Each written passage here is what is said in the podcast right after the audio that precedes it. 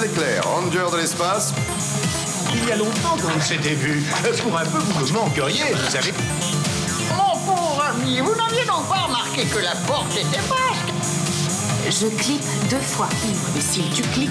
Ah bah merci, t'es sympa. Eh bien, alors bonjour à toutes celles et ceux qui aiment tisser sans compter et bienvenue dans Stop Motion, votre émission qui pense que l'animation a un grand pouvoir et de grandes responsabilités. Salutations Claire et Ista, euh, comment ça va sur le web 2.0 Ça Oui, boum. Salut. Ça va. Ça farte euh, après euh, quelques jours d'absence euh, J'avoue. On podcastique. revient en forme, ça va. Aujourd'hui, on accueille un, un invité. euh, c'est pas, c'est pas sa première fois avec nous, c'est quoi, sa troisième fois que tu viens? Troisième, je crois. ouais, Ouais, troisième. Euh, coucou Max, euh, ravi de t'avoir parmi nous. Comment vas-tu? Bah ça va, merci de me réinviter et puis salut à tous les trois. Ouais, déjà, euh, bah déjà troisième, euh, c'était cool. Hein. Bah, t'étais venu pour, euh, t'étais venu pour euh, les nouveaux héros Les nouveaux héros et puis on avait fait et Batman. aussi Batman. euh, nous, Ah Halloween, oui, déjà. Ouais, c'est ça. Là, on va te, on te fait venir pour un truc euh, mieux pour une fois. Ah, c'est dur, ça sera dur de faire mieux que ce que vous m'avez proposé là quand même. Ouais, ça va être, ça va être compliqué, surtout en termes de super héros. si on reste un peu dans le domaine. Ah oui voilà, de toute façon on est au sommet. Attends, là, euh, ouais, ça va être compliqué à détrôner.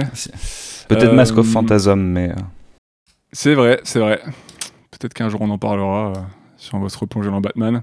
Parce que parler de la série, ça va être compliqué.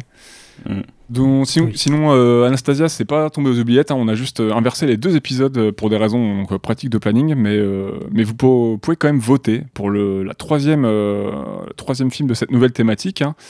Donc, la nouvelle thématique, c'est Les enfants perdus.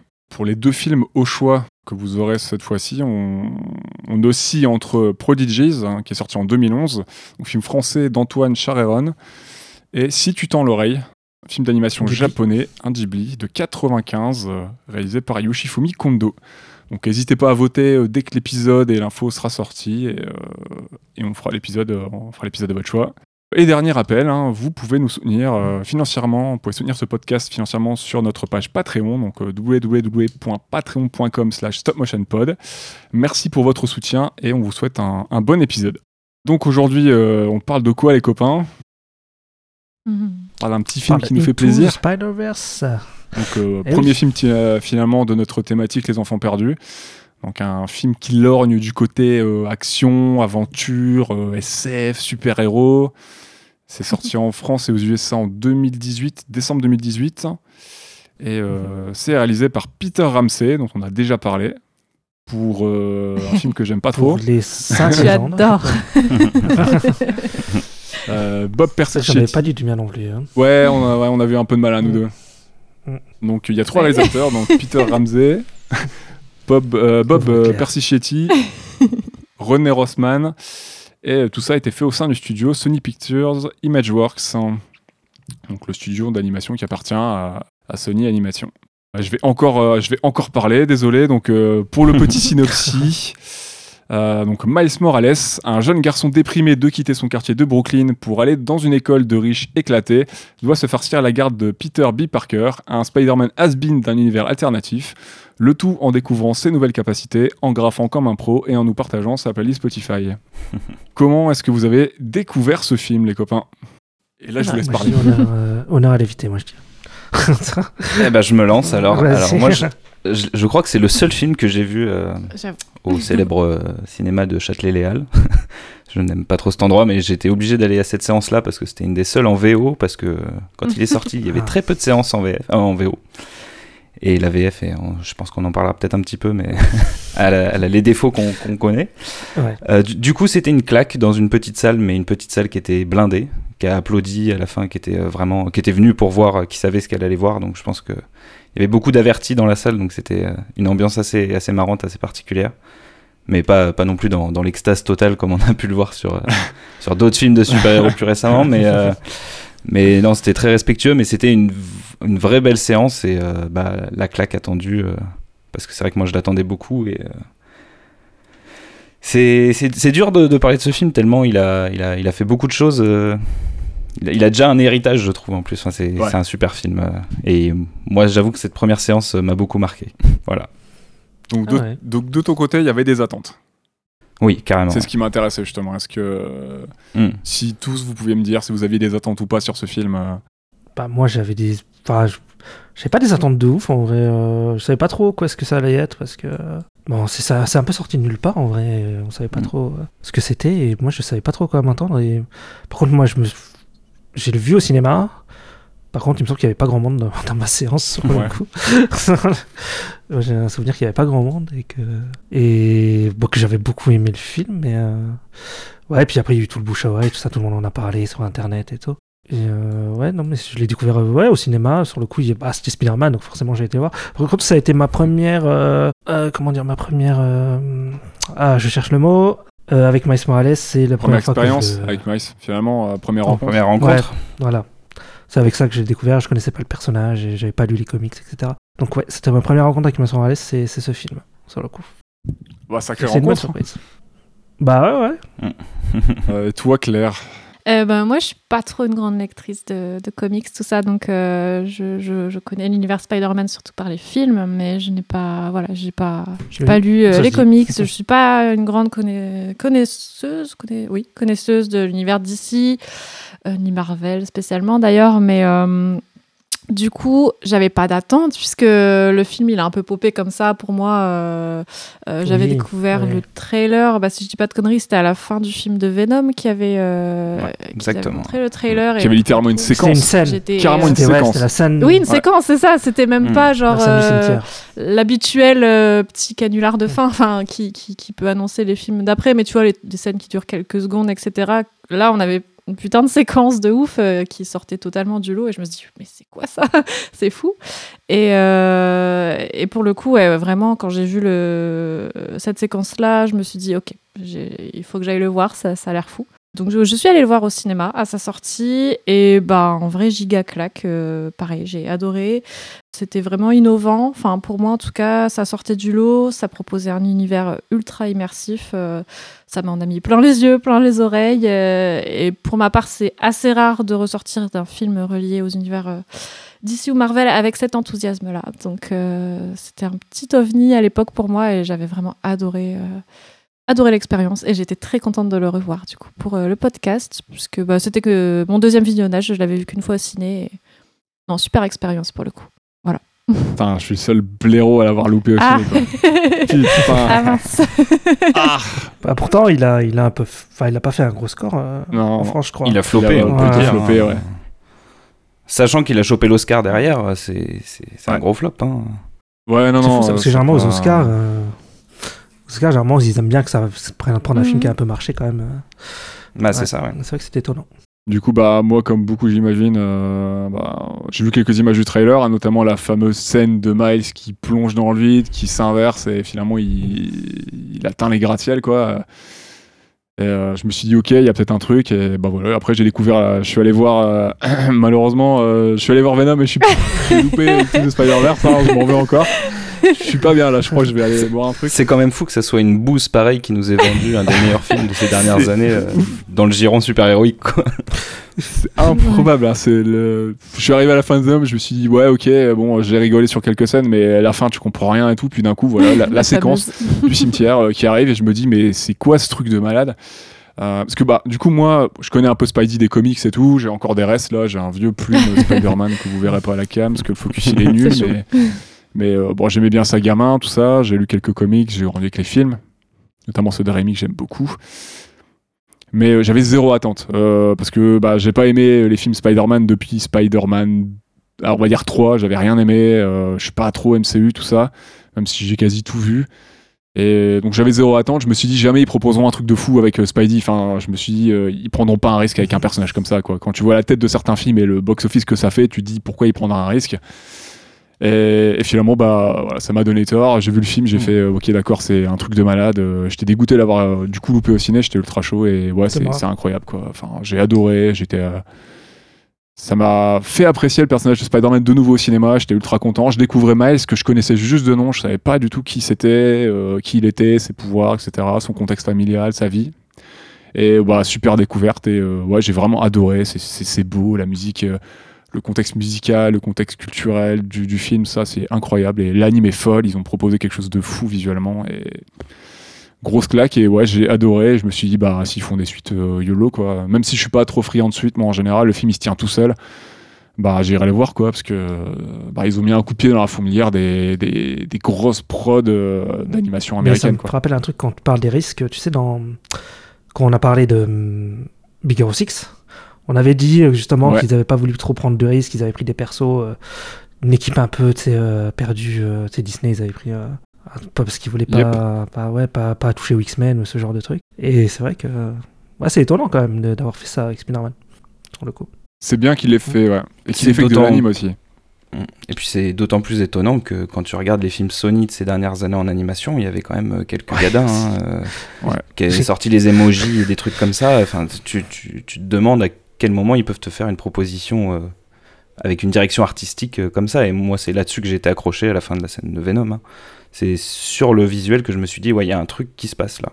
Ouais, clairement, ouais. Ouais, c'est c'est ouais bah c'est pareil. Enfin, j'étais pas prêt et je me suis dit c'est on est vraiment en train de mater un film d'animation euh, américain, enfin grand public et surtout à très gros budget. euh, parce que des mélanges 2D, 3D, des, propositions graphiques hyper folles, il y en a plein dans l'animation. euh, mais c'est souvent des films à moindre budget. euh, pas forcément des films avec des licences qui, rapportent assez facilement de l'argent. En général, tu minimises les risques sur ce genre de choses. Enfin, c'est ce que font, c'est ce qui se fait au cinéma en tout cas. mais bon. Et là, non, de propose d'avoir une proposition visuelle aussi forte, euh, ouais, c'était c'était incroyable et euh, improbable. Donc euh, c'était Mhm. une grosse surprise, ouais. Bah, surtout, j'imagine le choix de l'avoir aussi introduit en fin de, en fin de film de Venom. Enfin, il y avait peut-être une volonté aussi, en effet, de parler au, au grand public. Et donc, c'était en effet peut-être un risque. Ouais. Enfin, c'est la première fois, moi, que je voyais un- une scène post-générique comme ça, quoi. Donc, euh, pour le coup, ça m'a. Mais, mais heureusement, dans un sens, puisque dès que j'ai vu la, la séquence, je me dis oui, oui, j'irai voir ce film sans, sans doute aucun, tu vois. Mais ça détonne un peu de ce qu'on a l'habitude de voir euh, en, en fin de film euh, de ce genre-là, quoi. C'était plus original que les deux heures que tu venais de voir, de toute façon. Mais de ouf, quoi. Surtout que la fin de Venom, tu bites rien à ce qui Ah, se passe. ouais. On va parler de lisibilité de scènes d'action, Ouais. euh, qui dans ce film, certaines scènes sont épileptiques, mais tu comprends tout ce qui se passe. Venom, c'est pas le cas. hein. C'est pas épileptique à la fin, mais tu comprends rien. du tout. il avait mis En vrai, je crois pas avoir détesté le film. Je me souviens très bien. Il m'a pas marqué plus que ça, mais, Ouais. Mais je crois pas l'avoir détesté sur le moment. J'ai pas détesté, hein, mais la scène de combat finale, là, dans le noir, Ah avec des symbiotes noirs, où tu vois rien Ah oui, du tout. Tu vois, ce genre de Ouais. détail, ça marque après quand tu passes à Miles Morales, qui fait des trucs de ouf et tu comprends tout ce qui se passe. Ouais, tout. ouais. Alors que t'es à deux doigts de faire une crise d'épilepsie, mais tout passe Oui, sans problème. C'est ça qui est magique. Ils avaient mis la scène parce que le film il est sorti très proche aussi, il me semble, de Venom, euh, genre deux mois après, un truc comme ça.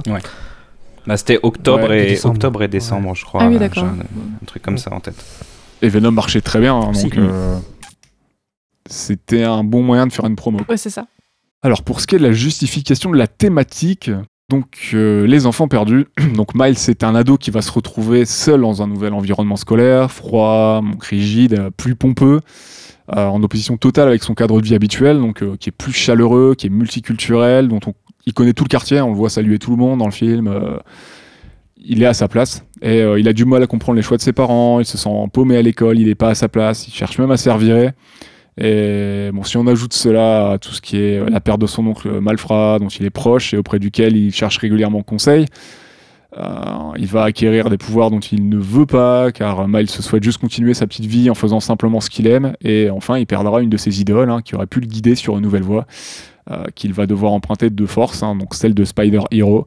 On peut ajouter aussi euh, notre envie de parler de ce film euh, dans le contexte actuel de sortie de Cross the Spider-Verse. Et puis, ça faisait un moment qu'on voulait en parler. C'est un film qu'on aime tous, hein, spoiler alerte. et euh, ça nous faisait plaisir de, de le caler dans le podcast. Et on s'est dit, bon, pourquoi pas maintenant? Ça se fait que le calendrier. Et, euh, et YOLO, quoi. Il faut aussi se faire plaisir, hein, même dans les thématiques. Mm, Clairement. On est là pour ça. c'est clair. On mate pas Venom ici. Allez, bim. La, la balle perdue. On peut en lâcher quelques-unes, hein, c'est pas grave. Si tu, tu veux ajouter quelque chose, euh, Claire, euh, peut-être? Pour le coup, je trouve que la figure de super-héros, elle, elle, elle se cale très très très bien à notre thématique d'enfants perdus, surtout celle de Spider-Man. Donc euh, ça pouvait que, que, que coller voilà, à, cette thématique-là, même si, comme tu dis, le film, on voulait en parler depuis un petit moment, on savait pas forcément dans quelle euh, thématique la caser, et là, là ça tombait bien. quoi. Donc, euh, donc non, c'est plutôt du pain béni pour nous, et puis en plus, bah voilà, on commence du coup la thématique avec ça. Je pense que voilà, on l'entame en grande pompe. euh, voilà, c'est parfait. en effet. Et puis pour le reste, bah, t'as tout du contexte hein, actuel, de Mm. l'envie. euh. Oui, c'est clair, c'est clair. En effet. Des fois, le planning, ça a du bon. Des fois. on va profiter quand c'est cool, hein, c'est pas toujours le cas. Euh, pour ce qui est du contexte du film, est-ce que vous connaissez un petit peu le contexte de prod, vous Pas trop, ouais. Pas trop trop Sur le contexte de production, non. Sur le contexte de création du personnage, oui. Mais Ah bah Miles, on va en parler. Bah du coup, je vais contextualiser rapidos le projet et euh, bah après, euh, je veux bien que vous nous présentiez un peu plus euh, le contexte de création de Miles, qui est aussi de toute façon de loin intimement lié. Ils en parlent dans l'artbook, hein, aussi un peu euh, Oui. par extension. Ils le lient un peu à la création du film, c'est ça.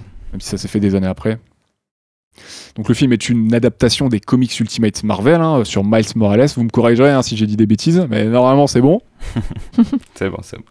L'idée vient apparemment d'Amy Pascal, donc, qui était la PDG euh, de l'époque de Sony Pictures, et de Avi Arad, qui est le fondateur de Marvel Studios. Il souhaitait produire un film d'animation Spider-Man, donc euh, tout public, et exploiter le potentiel de l'animation à fond. Apparemment, ça a été déjà euh, dès le début du projet. Il voulait passer du live à l'animation pour une fois. Euh, et non l'inverse, puisque ça a toujours, en général, c'est plutôt des adaptations qui se font, euh, qui se font dans l'autre sens. On fait, euh, on fait un live d'un film d'animation, etc. Et là, ils se sont dit, bon, on a eu plein de films d'animation, de live de Spider-Man.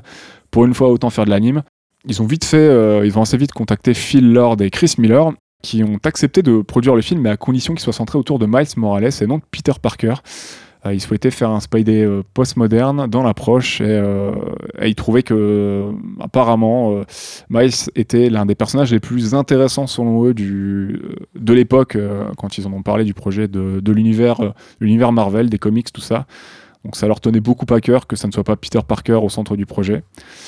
Et, et toujours selon eux, nous vivons déjà dans un, dans un monde saturé de super-héros et euh, ils trouvent que c'est intéressant de raconter le ressenti d'un héros, d'un jeune héros dans un monde où il y en a déjà. Et euh, tout cela couplé à une très très grosse envie dès le début, euh, une grosse envie, dans une grosse ambition visuelle. avec des, concepts très forts. Si vous avez l'occasion d'aller faire un tour sur le net et voir les, les concept art déjà dès le début du projet qui sont incroyables, et euh, certaines séquences sont très très très très proches de ce qui avait été euh, proposé au début par des artistes comme euh, Jésus, Jesus Alonso Iglesias, Yuki Dimmers ou encore Alberto Mielgo. Donc euh, si vous êtes curieux de voir les concept art du, du film, bah, n'hésitez pas à aller les voir parce que c'est juste incroyable et c'est pour une fois que le film c'est quasiment un concept art animé, on va pas se, on va pas se priver quoi. Le film est aussi beau que les concepts. Je sais pas ce que vous en pensez, mais Pour avoir le, le artbook aussi du film, c'est- vraiment d'une précision entre le, le rendu sur le papier et ce qu'on voit à l'image. C'est surtout que, enfin, il rend hommage à- au dessin d'une certaine manière et à- au, Ouais. au- au matériau de base de, des- des comics. Donc, enfin, c'est la, la note d'intention, elle est là jusqu'au bout et, euh, ouais. et c'est ce qui fait la force du film, hein, de toute façon. Bah, il y a un souhait, hein, de toute façon, euh, ils en parlent régul- ils en parlent à plusieurs, euh, plusieurs, euh, plusieurs fois dans, dans l'artbook, c'est que il y a un souhait d'avoir vraiment un comics animé, quoi, en utilisant le tramage, tout ça, on va y revenir, mais vraiment cette intention dès le début du projet et une grosse ambition, et, c'est cool qu'ils aient réussi haut la main à, tenir, leur, à tenir leur- leurs engagements et ce qu'ils avaient prévu, quoi. Et du coup, j'ai une petite question pour vous euh, qui avez l'habitude de, de parler de films d'animation. Le, le film, du coup, il est rentré en production 2014-2015, c'est ça, un truc comme ça? Oui. Du coup, il, est, il a eu 4 ans de, de, de production, en gros. C'est beaucoup pour un film d'animation ou ça reste euh, dans, le, dans la norme, on va dire? C'est euh, c'est dans la norme à peu près, hein, je dirais. ouais, ouais, ouais. C'est euh, c'est correct, surtout, surtout vu ce qu'ils ont fait, parce qu'ils ont dû vraiment faire. euh, ils sont vraiment partis sur des, sont vraiment partis sur des techniques, des choses qui se faisaient pas à grosse échelle ou qui se faisaient pas tout court. Donc là, ce qu'ils ont fait vraiment en 4 ans, c'est depuis vraiment le lancement du projet jusqu'à la sortie, c'est quand même fou, quoi. De Quatre ouf. ans, ça me paraît quatre ans et même pas pour ça, énorme. euh, euh, ouais, c'est- non. Non, non, c'est très très court. hein. Ouais, ouais, ouais. Ouais, on a déjà parlé de films qui avaient des productions beaucoup, beaucoup plus, plus longues, quoi. Enfin, Plus longue et plus de courte. la naissance mais... du projet à la, à la sortie du film, je veux dire. Mais Mais 4 ans pour un projet comme Pour ça, non, moi, ça me paraît pas ouais. déconnant. Et Mm. globalement, quand tu lances un. C'est vraiment le lancement du projet. hein. C'est l'idée, la proposition. On trouve les producteurs, 4 ans pour tout ça, trouver les équipes, Mhm. euh, faire les recherches et tout. En vrai, euh, non, non, ça va. Ouais, parce que c'est ce que tu disais, c'est que il y a, il y a quand même euh, presque j'ai envie de dire de l'innovation dans, dans l'animation euh, et oh, si ce n'est euh, découvrir des techniques, en tout cas les remettre au goût du jour et les moderniser avec Ouais. les techniques actuelles. Et c'est clair que c'est un sacré exploit en à peine 4 ans. Quoi. En à peine 4 ans, sachant que ouais, Sony, ils n'étaient pas habitués. euh, euh, ils font des films qui coûtent des fois un peu cher, même en anime. Euh, pas toujours, mais euh, c'est pas eux qui font les films d'animation les plus chers. hein. C'est plus du côté de Pixar et Disney. On parle de d'animation américaine. hein. Et euh, non, là, euh, ils, sont, ils sont vraiment sortis les doigts du cul hein, pour dire euh, de manière très familière et euh, ils sont partis sur un terrain qui qui, faisait pas avant quoi. Enfin voilà quoi. Et puis qui arrive à renouveler le genre de, de l'adaptation du comic book au cinéma, qui était quand même une chose pas facile à faire l'année de sortie de, de c'était Infinity Ouais. War en 2018, donc on était quand même un espèce de pinacle de, de ce qui se faisait en live action, donc c'est c'est fou. C'est c'est fou, on est d'accord. Euh, bah, si vous voulez, je peux, euh, vous propose de nous introduire un petit peu l'histoire de Miles Morales pour euh, continuer sur l'idée du projet global et, qu'on apprenne un peu plus à connaître l'origine de ce personnage qui est encore assez méconnu du grand public, mais qui, qui a très vite marqué les gens, mine de rien, et ça c'est cool. Donc sur le coup, donc je vais parler de la création de Miles Morales dans les comics. Donc, euh, donc au début des années 2000, euh, Marvel prend conscience que la continuité peut être un frein empêchant d'attirer un nouveau lectorat. L'éditeur crée alors l'univers Ultimate. Euh, la collection est censée réactualiser les origines du personnage du monde Marvel, voulu plus accessible aux néophytes. Les équipes créatives en charge doivent donc moderniser les héros classiques tout en préservant leurs racines pour que le public le plus fidèle puisse s'y retrouver. Euh, le destin de Spider-Man est confié à Brian Michael Bendis, qui fait alors ses débuts chez Marvel et deviendra par la suite l'un des auteurs les plus importants de la maison d'édition. Euh, Bendis revisite dans 7 épisodes les origines de Spider-Man qui ont été relatées en 11 pages dans Amazing Fantasy en 1962. Euh, C'était Stanley et Steve Ditko sur le coup. Ouais.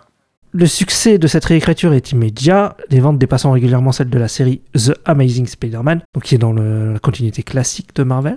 Euh, et Bendis écrira les aventures de Ultimate Spider-Man pendant plus de 10 ans. Au cours de cette épopée, il réinvente de nombreux ennemis du tisseur, notamment le bouffon vert, qui n'a une apparence bien plus bestiale que dans sa version classique, donc c'est bah, le bouffon vert qu'on voit dans le film, hein, de toute façon c'est le gros, monstre. C'est également dans cette saga que Bendis signera son coup de génie après 60 numéros, quand il décidera de tuer Peter Parker.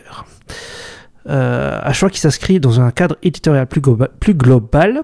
Vers la fin des années 2000, euh, l'Amérique a élu pour la première fois de son histoire un président noir, Barack Obama.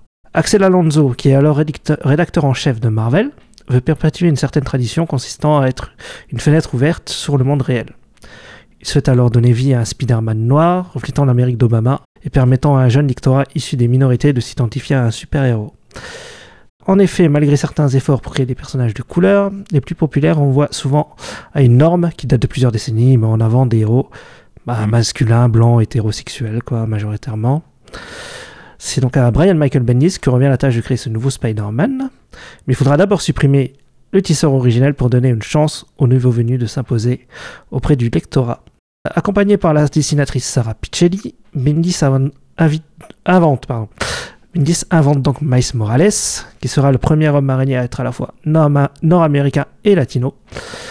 Euh, le scénariste convoque à la fois des référents culturels et des idéaux poli- politiques dans son personnage, étant lui-même père de deux filles adoptées, d'origine afro-américaine et éthiopi- éthiopienne, qui s'appellent euh, Tabat, Tabat et Sabrina.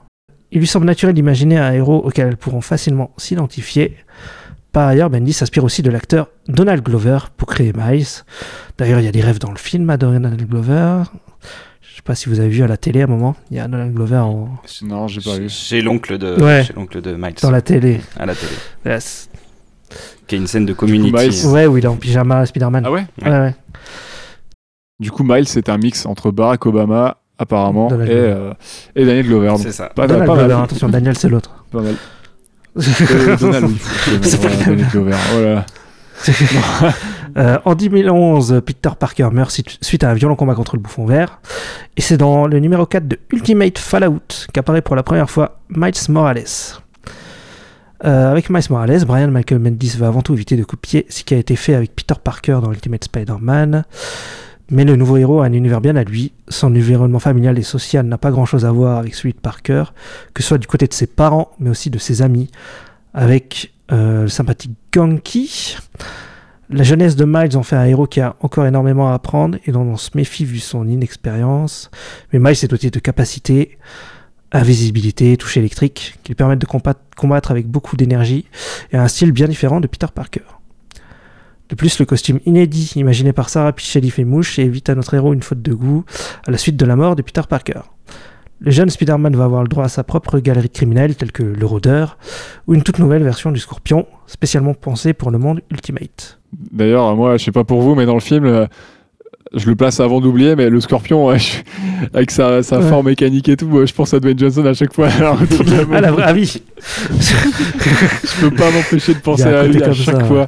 En plus, il a le crâne un peu lisse et tout, et il y a Ah, les cornes et tout. Je me dis, oh là là, les pattes. Et tout. Mais ça, sur le coup, c'est original Ouais. parce que dans les comics Ultimate, il est pas comme ça. hein. C'est un biker, c'est un... Non, pas du tout. Ouais, c'est un gros biker dans, dans les comics. Ok.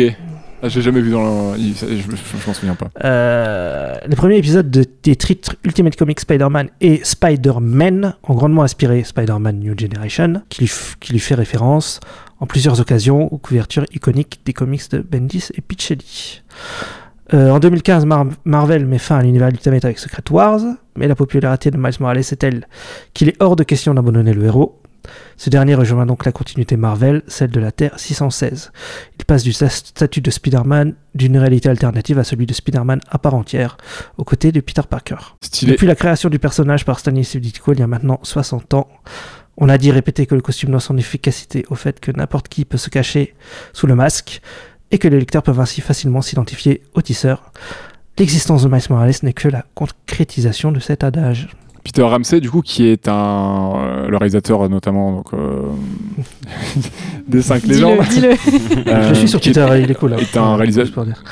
Ouais, il a l'air très cool, mais du coup, qui est un réalisateur noir, euh, dit à un moment dans le dans l'artbook euh, que c'était important aussi pour lui d'avoir euh, bah, du coup de la représentativité et euh, que euh, avoir un Spider-Man noir, ça fait sens avec euh, du coup ce que tu viens de dire, c'est que n'importe qui peut être sous le masque de Spider-Man finalement et que euh, enfin c'est un peu ouvert à tous et que c'est normal qu'il y ait euh, qu'il y ait des personnes de tout horizon, de toute origine qui peuvent se glisser sous le masque et ouais, ça fait sens avec lui, avec Spider-Man de toute façon. Et Mary Jane le dit textuellement dans le film, il me semble aussi. hein. Il y a une très jolie scène aussi avec euh, Stan Lee où euh, il lui dit que bah, le costume oui. il va à tout le monde quoi. Donc, euh, Ah oui, c'est- C'est vrai, oui. le, le message il est clairement passé dans le film. hein. faut juste tirer un peu dessus. Ah Ouais, oui, ouais. bah oui, bah même avec l'équipe des Spider-Man, enfin, ils sont tellement différents, ça, ça crée des situations cocasses, mais en même temps, c'est ça qui est fun, c'est que littéralement n'importe qui peut être Spider-Man. euh. C'est tout le charme du film, ouais, en effet. C'est vrai. Et euh, du coup, vous aviez. Bah, Claire, t'as dit que non, mais euh, t'as pas lu de comics Spider-Man, toi? Euh, non, non, non, j'ai lu quelques comics, mais c'était sur Batman. C'était pas... pas tout à fait. Mais non, Spider-Man, j'ai jamais lu de comics. euh. Euh, voilà. Euh, bah, Max et Ista, euh, vous, vous avez lu les Ultimates, je, euh, Oui. si je ne m'abuse, non ouais, ouais. Bah, je Ouais, moi, je Ça va, vous aviez kiffé Oui et non, il y a, il y avait, il y a- il y a des très bonnes choses et des, des moins bonnes, moi je trouve, mais, euh, mais c'est clair que Ultimate a permis l'arrivée de Miles et Miles a été un vrai coup de frais pour le perso. Il y a eu euh, Miss Marvel après qui a un peu calqué aussi sur le, le, Ouais. le même, euh, la même, même, même genre de personnage que, que Spider-Man, enfin que Peter Parker, qui, qui est un peu dans le même style, qui réinvente et qui ramène de la fraîcheur et c'est vrai que moi, moi c'est euh, vraiment avec Secret Wars où je me suis dit, mais en fait, il faut que je, il faut que je me fasse le run complet de, de Miles parce que donc il était déjà, ça faisait déjà quelques années, mais j'avais lu d'autres, d'autres, euh, d'autres comics Ultimate où il était présent euh, d'une manière ou d'une autre et euh, il y avait eu Spider Verse avant, il me semble. euh, Ouais. Si je dis pas de bêtises, ouais, qui était, je pense, une des premières fois où j'ai, j'ai vraiment vu Miles en action, quoi, dans un, dans un event. Oui, bah, Du coup, je sais pas si vous les aviez lu à l'époque, De quoi quand, quand ça commençait à sortir, le Ultimate, ou vous les avez rattrapés un peu plus tard Moi, j'ai pas lu les Ultimate avec Peter Parker encore. J'ai lu que les Miles Morales. Là. Moi, j'ai lu que les Miles Morales aussi, mais je, je lisais du. Ultimate, mais euh, ça va être plus, c'était plus du, du gros event pour, euh, bah, Ouais. poursuivre la, la, la continuité dans sa globalité. euh. c'est dur d'avoir le temps de, de- Ouais, de c'est tout lire. Moi, j'avais lu un tout petit peu à l'époque quand ça commençait à sortir. C'était sorti au format bande dessinée un peu, un peu standard. euh, Mhm. Et euh, parce qu'en fait, moi, quand j'étais gamin, je lisais, euh, je lisais du comics de manière régulière comme ça, mais, euh, mais acheté ce que je trouvais. Donc, euh, moi, les continuités, euh, je m'en foutais. Et du coup, je pouvais lire des trucs des années 70, des années 60, et des fois, je lisais des trucs des années 90, 80, et ça avec n'importe quel super-héros. Et c'est en, c'est en trouvant les Ultimates, un jour, j'avais lu les premiers, les premiers tomes, le 3-4 premiers, pas plus, je crois, de, de Spidey, hein, qui venait, de- le nouveau Spidey qui venait d'être introduit, et, euh, et je m'étais dit, ah ouais, en fait, euh, c'est un nouveau truc, ça a plus rien à voir et tout, euh, c'est- quoi ce délire et tout, c'est même plus les mêmes persos, ils ont changé, et c'est à cette époque où je me suis dit, ah ouais, ok, ils partent sur des nouveaux délires et tout. euh. Et il y avait eu un chouette jeu d'ailleurs, hein, Ultimate Spider-Man que j'avais fait à l'époque, Oui. moi sur GameCube, et qui était très cool. Mais il y a- beaucoup d'univers du cinéma qui sont beaucoup inspirés de ce qu'a fait Ultimate. euh, tout l'univers Ultimate en comics. ça. Tout le MCU, le début du MCU, c'est très inspiré d'Ultimate. Oui, c'est ça. Ouais. hein. Mm. Bah, c'est c'est vraiment Ultimate qui a poussé même à, à lancer Oui. les adaptations live action euh, avec des, des versions plus, plus modernes. quoi. Ouais. Mm. Ouais, ouais. Bah, notamment le, le Samuel L. Jackson dans l'Ultimate, hein, ça vient des comics hein, à la base, ça vient même pas des films. Exactement. Je l'ai d'ailleurs le comics là avec euh, George W. Bush d'ailleurs qui est président euh, dans ce comics là. Photoréaliste d'ailleurs, euh, gamin je me disais ah c'est bizarre pourquoi j'ai Bush dans mon livre? Est-ce que Claire tu veux nous présenter euh, tu veux nous présenter les réalisateurs? Puisque euh, il y en a qu'un seul dont on a déjà parlé ici hein, qui est Peter Ramsey. Alors, on a Bob Percy Chetty, je sais pas comment ça se dit. Euh, donc, réalisateur. Scénar- Chetty. Bah, j'ai pas osé faire l'accent à ce point-là, mais. donc, réal, scénariste, animateur, storyboarder américain. Il a travaillé en tant que scénariste et directeur d'écriture sur Le Petit Prince, sorti en 2015, qui a reçu le César du meilleur film d'animation.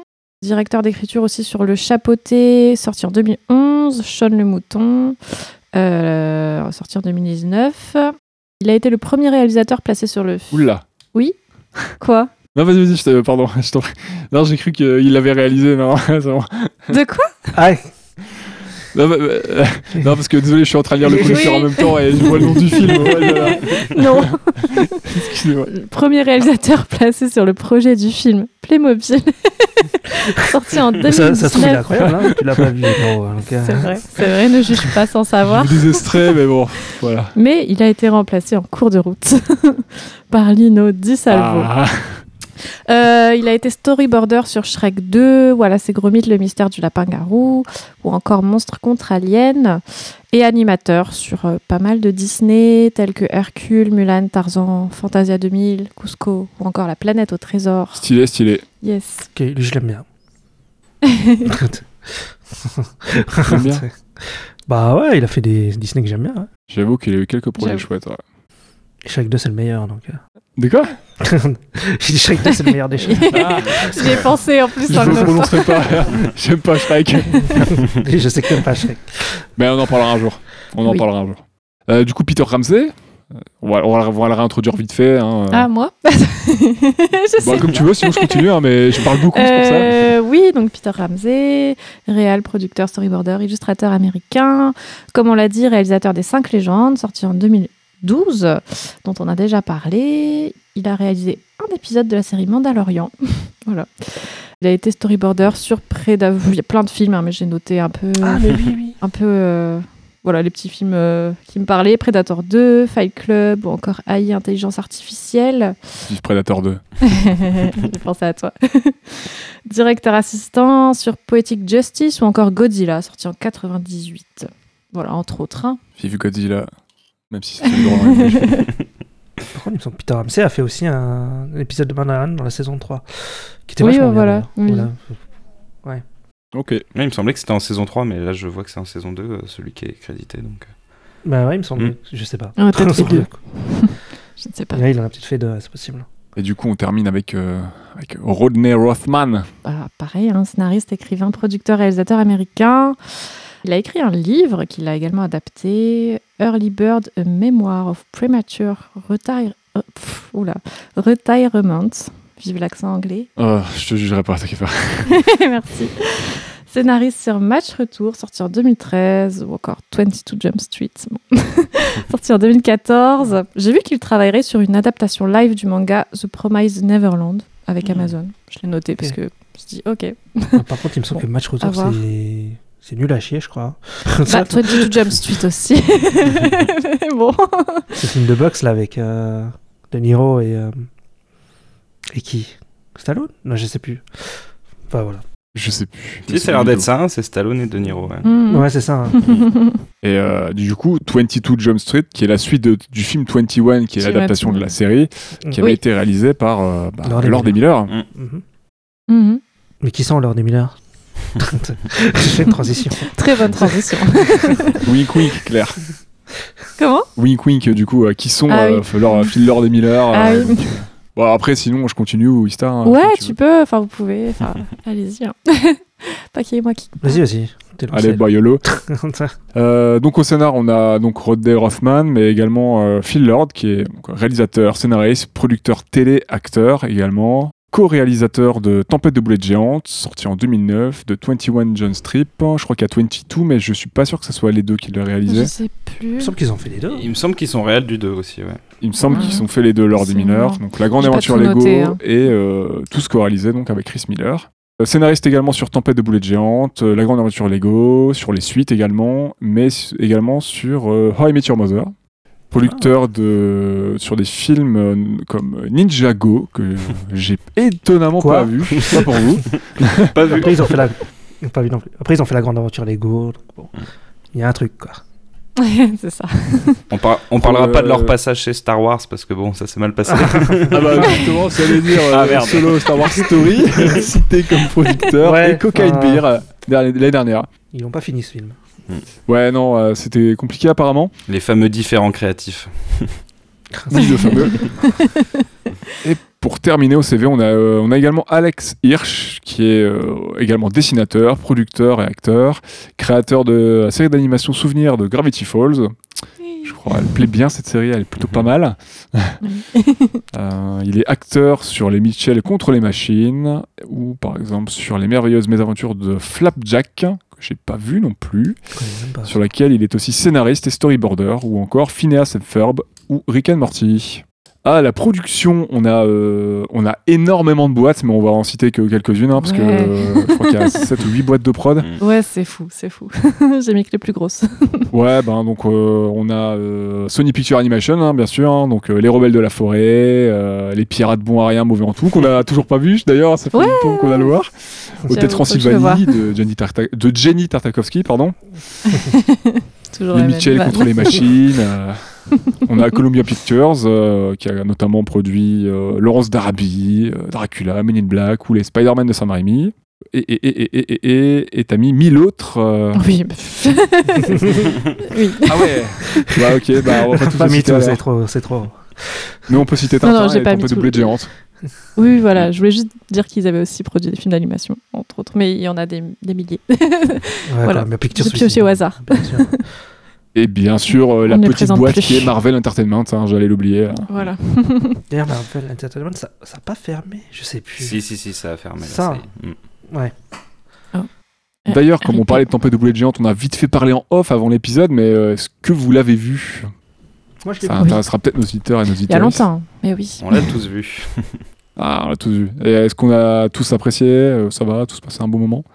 Bah écoute, à l'époque, ouais, j'ai une bonne surprise. J'avais regardé ça sans, sans attente, sans rien de spécial, genre en mode ça a l'air d'être sympa, et j'avais vraiment kiffé. Donc, euh, ouais. Moi, je trouve qu'il y a un vrai message écolo et tout, bien radical et tout, bien, bien intéressant, qui est, qui est pas mal. Enfin, il gagne à la revoyure, je pense, ce film. Et, euh, J'ai vu un youtubeur qui a fait une, euh, une vidéo qui s'appelait euh, Le meilleur film d'animation de tous les temps. C'était celui-là, sur le. Ah ouais, ouais. carrément. Et euh, la vidéo est super. Et... ouais, ouais, et la vidéo est vraiment bien. Et c'est vrai qu'il y a un vrai truc autour de ce film. hein, Ouais, moi, au je niveau sais que, de, du scénario. Quoi. moi, je sais que je l'ai découvert sur le tard. Ça devait être il y a, il y a moins de ouais, 5-6 ans, grand max. C'est euh, madame qui me l'avait fait découvrir. Et euh, du coup, on avait enchaîné les deux. Et j'avais vraiment, vraiment passé un bon moment. euh, sans, sans vraiment savoir de quoi ça parlait. Enfin, vraiment, on m'avait dit il faut que tu vois ce truc. Et puis, point, quoi. Et ça a été. euh, C'était vraiment très cool. Même si l'animation, je te le reconnais, n'est pas exceptionnelle. Ouais, euh, bah moi je l'ai vu un peu, un peu plus sur le tard parce que je l'ai vu il y a deux jours. ça fait longtemps que je le voir. J'ai un peu repoussé le truc. Et euh, ouais, la DA c'est un peu l'enfer. L'anime, l'anime globalement ça va, mais la DA euh, c'est pas du tout une DA que moi j'aime bien. C'est pour ça que j'ai un peu fui ça pendant Mm. des années. Mais on m'a dit que l'écriture et tout, les gags étaient chouettes. Et effectivement, ça marche bien sur euh, pas mal de séquences et de scènes. Et je sais pas pour vous, mais ça m'a écœuré de la bouffe pendant que j'étais en train de, j'étais Ouais. en train de grignoter une connerie. Ah ouais J'étais pas écœuré parce que Je je mangeais, mais je me disais, plus jamais je mange des spaghettis, je veux plus voir un burger de ma vie, tout ça quoi. Carrément. Plus de euh, écœurant, euh, écœurant euh, Ah de, ouais de ouf quoi. Mais euh, je pense qu'ils sont dans, c'est le propos un peu voulu et je pense que Mm. ouais, c'était bien intéressant et il faut que je... bah, du coup je verrai le 2 1 de ces 4. Je suis curieux. Euh, qui veut nous présenter euh, rapidement le casting des comédiens, comédiennes de doublage? Je vois qu'il y a tout là. Est-ce qu'on Ah non, j'ai pas? tout mis, tu rigoles. Non, ça va. Ah, Eh, attends, tout, attends de faire le Il y a 2, loin d'avoir voir. tout, hein. Ah non, a pas tout. C'est juste qu'il y a. Bah ouais, je suis pas prêt pour le 2 alors. Bah écoute, on peut. euh, Qui se lance Moi je vais écorcher les noms, vaut mieux pas. Vas-y, bah, moi je vais, j'y vais, vas-y, j'y vais. Allez. Donc d'abord on a Miles Morales, donc euh, Spider-Man, qui est joué en VO par Shamek Moore et en VF par Stefan Bach. On a Peter B. Parker qui est joué en VO par Jake Johnson et en VF c'est Valentin Merlet. On a Gwen Stacy qui est jouée en VO par Hailey Hailey Stenfield et en VF c'est Camélia Jordana. Ah ouais. Euh, oui, une chanteuse. Bah, c'est le problème de cette VF, il y a beaucoup de star talent. Ok. Parce que même Stéphane Bach, je crois que c'est un star talent. euh, je crois que c'est même pas vraiment un acteur. euh, Enfin, voilà quoi. Bah, c'est pas un comédien de doublage, oui, ça c'est sûr. Ouais, c'est ça. Ouais, voilà. Euh, Aaron Davis, donc le rôdeur, qui est joué en VO par Mahershala Ali et en VF par Franz Konfiak. Euh, Jefferson David, donc le père de Miles, qui est joué en VO par Brian Tyree Henry et en VF par Daniel Enjo Lobé. Peter Porker, donc Spider-Ham, Mhm. qui est joué en VO par John Moulanet. Alors ça, j'ai vu que ça, lui, c'est un humoriste, euh, John Moulanet. Ouais, j'ai reconnu sa voix direct. Ah ouais, j'ai tu- entendu Ah, sur d'autres euh, doublages. Dans euh, SNL, ouais. Je connais, enfin la voix, mais, mais Ah. familière. Après, j'ai Mm. pas été regarder sa tête, j'avoue. Mais Et en VF, c'est Jérémy Prévost. On a Penny Parker, euh, qui joue en VO par Kimiki Glenn et en VF par Claire Barada. Spider-Man noir des années 30, donc en VO par Nicolas Cage. En VF, c'est Stéphane Godin. On a la docteur Olivia Liv Octavius, donc euh, docteur Octopus. En VO, c'est Catherine Hahn. Euh, en VF, c'est Deborah Perret. Et on a Wilson Fisk, le Cade, qui en VO est joué par Liv Schreiber et en VF par Thierry Hansis. Et en fait, en VO, il y a beaucoup d'acteurs qui ont joué dans des trucs Marvel. Ouais, c'est exactement ce que j'allais dire. Tu peux t'amuser à prendre le casting un par un et te dire qu'ils ont tous joué dans un film de super-héros, ou quasiment tous. Quoi. Putain, c'est ouf. Ah, c'est même pas ton cousin qui double Wilson Fisk, euh, Ista. Et non, C'est incroyable. c'est pas Vincent. Et en VF, c'est pas le, le mec qui fait le Captain Krabs, là, qui faisait dans les années 90 que c'est Spider-Man et tout. quoi. Il faisait le Kate, c'était incroyable. Et t- T'aurais quand Ah, pu, quand même pu citer Olivier Giraud et Presnel Kipembe au casting. je les ai vus. C'est le Scorpion Oh là et. Tombstone, je crois. Ouais. Euh, Ils ont une phrase. le Scorpion et Bouffon Vert. Il n'y a pas de footballeur. euh. Et il y en Ah, a c'est deux. Et si. Ouais, ouais, ouais. un. Là là. Après, ils ont une phrase. Bon. Oui, c'est vrai. Je, crois- je crois même que Giroud euh, ne fait que grogner quasiment. hein. Oui. Ils lui ont fait une fracture euh, pour que ça soit euh, roleplay. ou... Euh, Est-ce que je crois que le film a été nominé et a eu quelques petites récompenses. euh, Oui, Un clair. quelques petites. Dis-nous ça. Petite récompense. Euh, oui, il a été euh, nominé et récompensé énormément de fois, dont aux Golden Globes 2019, aux Critics' Choice Movie Awards 2019, le BAFA 2019 et les Oscars 2019, toujours dans la catégorie meilleur film d'animation. Entre autres. Hein, fois, je suis- vraiment, euh, Pour une fois, je suis d'accord avec les Oscars. on, était, on était tous d'accord cette année-là. Ouais, je pense que euh, grand chelem. Euh, ben, on a enfin fait, je pense, le tour globalement de la prod, sans trop trop digresser, un petit peu quand même. Mm. Mais bon, euh, Un petit peu. faut qu'on se fasse plaisir. Est-ce que ça vous dit de passer au film? Yes. Carrément. ça, hein. Allez.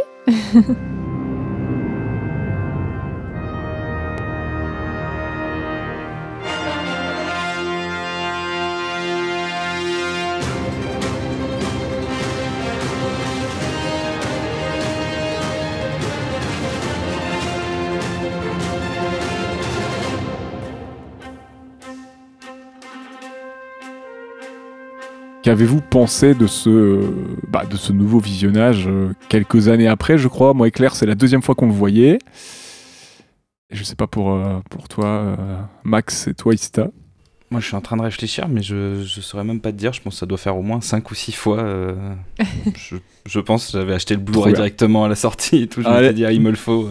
Enfin, je voulais me mater les bonus et tout. Il n'y a pas grand-chose d'extraordinaire à comparer au hardbook, mais, euh, mais euh, par contre, euh, le revisionnage était très très cool, sachant que, bah, comme Ista, euh, on, l'a- on, a, on a vu la suite. Donc, euh, il y a une. Il y a un sacré intérêt à revoir, à revoir ce premier Allez. film parce que, sans, évidemment, on ne spoilera pas. mais, mais enfin, oui, c'est c'est intimement lié au, au premier. Enfin, le premier film est intimement lié à sa suite et. Et c'est vrai que du coup, un vrai plaisir de redécouvrir euh, les personnages euh, au début presque, parce que bah, ils ont évolué entre le premier et le deuxième, vu qu'il y a quand même, euh, je crois, euh, 18 mois, un truc comme ça, hein, c'est ça Ouais, je crois, ouais, non, ouais, et 6 mois ou je sais plus. c'est ouais. ça, il y a, y y quand même, il s'est passé un peu de temps.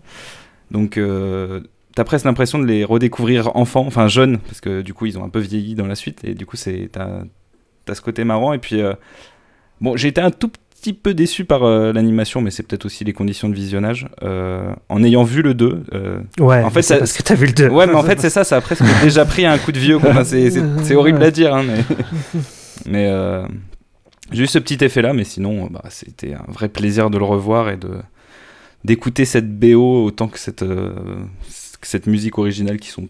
Enfin, les deux sont, sont- tout est fou dans C'est ce film. incroyable. C'est Toujours un Je plaisir. sais pas quand on va devoir arrêter cet épisode, il y aura tellement de trucs. euh. Ouais, donc revisionnage, euh, revisionnage incroyable et, euh, et le film n'a pas perdu de sa superbe apparemment. Et puis, enfin, vraiment, il faut le dire, quand vous aurez vu le 2, revoyez le 1 parce qu'il y a des scènes que vous avez besoin de revoir. Enfin, c'est, vraiment, il y a Ok. besoin Ah de ouais. revoir certaines scènes. Ok. Il y a une vraie plus-value à revoir le film après, quoi. C'est, c'est assez fou. Ah bah, peut-être que je me le referai alors, même si je l'ai vu il y a quelques jours. Il y a un truc très random qui rend le film. euh, qui, qui- qui- L'origine des méchants, c'est un truc très random du 1. c'est incroyable. c'est très drôle. Et puis même dans, des, Ouais, dans- faut t'en- même, dans, même dans des choix, des codes couleurs qui sont utilisés euh, Ah oui. entre le premier et le deuxième film qui sont très pertinents et très, très, très bien vus. Voilà, on n'en dira pas plus. Eh bien, eh bien, eh bien. Bah, moi j'étais déjà bien teasé. euh, bon, euh, dans quelques jours. hein. Dans quelques jours. Foncez, tissez. Euh, Claire pareil. ou Ista, Encore votre avis Votre Allez, avis sur ça, le film. Moi euh... bah moi ça devait être la quatrième fois je crois que je vois un truc comme ça je pense euh, non bah moi c'était très cool euh, sur le coup en plus comme je venais j'ai lu là il y a pas longtemps les Ultimate Spider-Man Miles Morales je suis en enfant dedans en plus j'ai vu le, le 2 et tout donc euh, ça fait toujours plaisir de, de voir euh, ouais le film il est très beau Euh, la musique est vraiment chouette les BO, les BO des deux films sont excellentes Euh, vraiment c'est vraiment un point fort je trouve euh, le côté bah, le côté street tout ça avec la musique que ce soit l'OST ou la soundtrack, Mm. les chansons. Voilà, c'était ouais, c'était quand même cool de revenir aux sources pour voir un peu. Parce que là, c'est un- c'est une origine story, clairement. C'est l'origine story de Miles Morales, Spider-Man qu'à la fin du film. Euh, ouais, c'est c'est chouette. de- Il y a plein de trucs chouettes que j'aime bien. J'aime bien le Kaïd, j'aime bien ce qu'ils ont fait de Octopus aussi. Euh, qui Ah, cache au début là, euh, en plus tu vois au docteur Olivia O, il s'est caché par, euh, par Miles et tu vois pas. tu sais. Je trouve qu'il y a plein de trucs un peu astucieux comme ça qui sont très sympas. Et euh, non, il y a des. Pas l'esthétique qui est très chouette. euh, C'est très nouveau, très frais à l'époque. Et, euh, et ouais, c'était. Ça faisait plaisir à voir. Et puis, euh, ouais, là, en le revoyant, bah, c'est toujours aussi bien. Les, tous- tous les persos en couleur. Moi, j'aime beaucoup Peter B. Parker. euh, voilà. Ouais, Il est il est cool. hein. Ouais, il est très cool. Le côté euh, Hmm. Spider-Man déprimé, là, j'aime beaucoup quarantenaire déprimé. Euh, ouais. Non, mais euh, bah, voilà, quoi. c'est Moi, c'est un très bon film et ça fait plaisir de le voir. Et c'est- toujours un. Ouais, c'est toujours un plaisir de le voir, quoi. Claire? Oui. L'impression? Euh, Ouais, j'ai bah, maintenant, détesté. euh, Bah quoi, non, pas du tout. Par contre, je suis très contente de l'avoir euh. Hein Quoi Vos trucs de nerd de super-héros là. Qui tu me fais passer Vilain. Non, non, mais pour le coup, je suis très contente de l'avoir découvert au ciné. Euh, parce que là, je l'ai revu, mais c'était peut-être pas les meilleures conditions. Déjà, je l'ai vu en deux fois. J'ai pas eu trop le choix. J'ai été coupée lors de mon visionnage. Donc Mhm. voilà, j'ai regardé le film en deux parties. Et en plus, j'ai dû baisser la qualité euh, de visionnage Oh là au milieu là. du truc parce que ça ramait tellement. Je me suis dit, ah, fait chier. merde.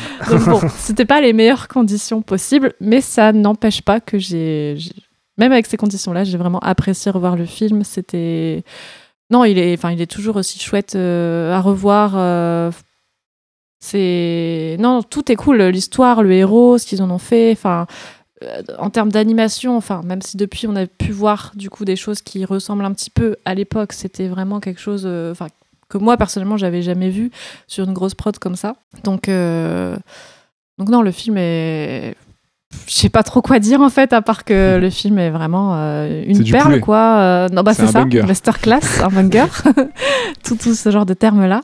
Mais ouais, je suis d'accord avec vous que ce soit au niveau visuel ou au niveau de la musique euh, qui, qui, qui est vraiment mis à l'honneur en plus je trouve dans, dans le film parce que ça accompagne vraiment des séquences particulières, ça a vraiment un rôle même dans, dans le film auprès de Miles, et- etc. On sent que c'est, important et du coup ils ont donné la part belle ouais, aux musiques, euh, même euh, l'OST est très cool aussi. Enfin, je- tout, tout, est, tout est chouette et quand on le revoit, du coup, j'ai pour la préparation de l'épisode, j'ai re-regardé certaines séquences et tout. Tu vois des choses que tu n'avais pas forcément vues au début. Enfin, il y a toujours des, des petits détails qui viennent s'ajouter et qui te font dire euh, Ok, ce film est tellement riche que, ouais, même euh, au bout de, je suis sûre, 3, 4, 5 visionnages, tu as toujours des choses à voir, à découvrir. Et, et bah, c'est ce qui fait ouais, qu'on peut parler d'un. Enfin, je sais pas, d'une masterclass, ouais. Ah ouais, les mots sont Hyper lâchés, visible. Non, non, mais vraiment, c'est un très bon film. J'en ai, j'en ai pas vu d'autres comme ça. Et, et non, j'adore. Je me marre. En plus, je me marre tout le temps. Enfin, genre, euh, j'adore l'humour de ce film. euh, Il est bien. pour, pour le coup, je suis très cliente de, de ce genre de, de vannes. euh, j'adore. Donc, euh, pff, ouais. J'ai, été touchée, j'ai rigolé, j'ai été émue. Enfin, il y, a- y y plein de choses qui se passent pendant, pendant ce film-là. Donc, euh, vraiment, un excellent film, ouais.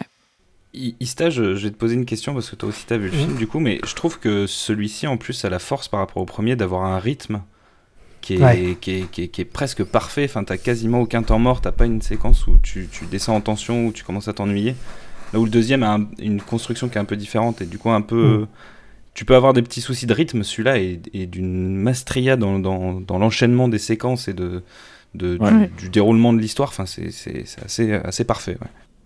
La gestion du rythme, elle est incroyable. Ouais, ouais, je suis d'accord. Après, le deuxième, il fait 2h20 aussi, il est très long. il, est plus, il est plus long. ouais. Et, Ah ouais, oui, d'accord, oui, en effet. Ouais. ouais. Ok. Mais c'est vrai que celui-là, ouais, il va direct à l'essentiel, en tout cas. Quoi, là, là où... C'est vrai que moi, le 2, je l'ai vu deux fois déjà. Et la première fois, je l'ai trouvé un peu long à démarrer. Voilà, mais, D'accord, euh, ouais. Mais la deuxième fois, ça m'a moins fait la revoyure. J'ai préféré, je sais pas, c'est bizarre, mais Mm. j'ai moins ressenti. Je, deuxième, je- je- je sais que sous j'ai très, hâte, j'ai très hâte de le revoir parce que moi je sais que quand j'ai vu le 2, c'était pas forcément dans les conditions dans lesquelles j'aurais aimé le voir. Et euh, un peu trop fatigué euh, pour la séance, du coup, bah, t'es pas autant dedans que tu devrais. Ouais. Et du coup, ton œil est moins attentif à plein de choses. Et, et- Ouais, bah, j'en, parlais dans le podcast avec Sofiane, à qui je fais un petit coucou. Mhm. Mais, mais le deuxième a ce truc en plus, je trouve que tu peux mettre sur arrêt sur quasiment chaque image. Ouais. Ça foisonne de détails. Ah Enfin, ouais. c'est, assez impressionnant. Le premier est, est, est bien, est aussi Plus comme ça. Mais voilà, Ouais, il, a, plus. il, a, il a plus une espèce de, de patine générale qui marche très bien, mais qui est moins, moins foisonnante. Pourtant, il, par- il, est, il est quand même déjà assez fou. euh. c'est, C'est dire à quel point le deuxième est, est, au, est au-dessus euh, visuellement, en tout cas. Ouais, les trucs de balade. hein. Mm. C'est chouette parce que les suites, parfois, ça peut. Surtout quand t'as des excellents films comme ça, ça- il y a une pression, quoi, de dire bon, est-ce que ce sera à la hauteur ou pas? C'est cool de savoir que oui. euh, Mm. J'ai hâte de le voir. Ouais, pareil. Vraiment, vraiment turbo chaud là. Ouais. Ouais, je vais y aller, je vous, je vous laisse. Allez, ciao. Il va sortir, la je suis déçu. Tout. Allez, je reviens. Je reviens, on continuera d'enregistrer après. Ouais. Bon, finalement, on va parler des deux films. Et euh, bah moi, moi, moi, moi, moi. Alors je vais être le seul à être. euh, bon, est-ce que je fais la vanne? Je vais être le seul à être dissident? Nanana. euh, non, ça marche Ça marche même Toi, pas, t'as encensé bah le film depuis le début. Ouais, mais c'est peut-être un rôle, tu vois. non, en vrai, bah c'est que la deuxième fois que je le vois, étonnamment. Euh, je sais pas si je repoussais un peu, euh, me dire, euh, ouais, j'aurais peut-être pas la.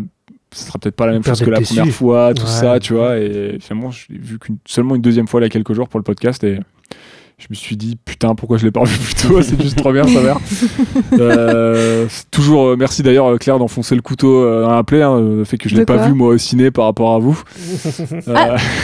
Désolé. Bah, il faut pas une séance marathon avec les deux films, là. Tu peux pas y aller. euh, bah écoute je l'ai pas vu euh, mais bon si euh, bon après je l'ai vu je l'ai vu deux fois chez moi sur un projo donc mais, même si Oui. j'aurais bien Mais ça voulu m'encourager au cinéma tu vois payer mon- ma petite place là voilà, c'est ça. Mais ouais, film, euh, bah vraiment film incroyable. J'étais dedans. J'ai eu un petit moment de flemme à un moment de le lancer parce que j'étais un peu fatigué et tout. Et finalement, euh, j'ai lancé et en pff, 30 secondes j'étais dedans. Quoi. Enfin, la dit qu'elle commence, le titre euh, Mhm. s'affiche et tout. Et, et c'est bon, euh, t'es- c'est incroyable quoi. Enfin, Ça fait pour- dragon, quoi. Ouais, bah ça a fait un peu ça finalement. euh, mais pourtant, euh, bah, là, ça fait quelques années du coup qu'il est sorti, 2018, mais euh, ça fait des années qu'on se bouffe des, des- Ça fait quoi Depuis 90, 98 qu'on bouffe des origin story de personnages euh, de super-héros quasiment Ah oui, tous les ans.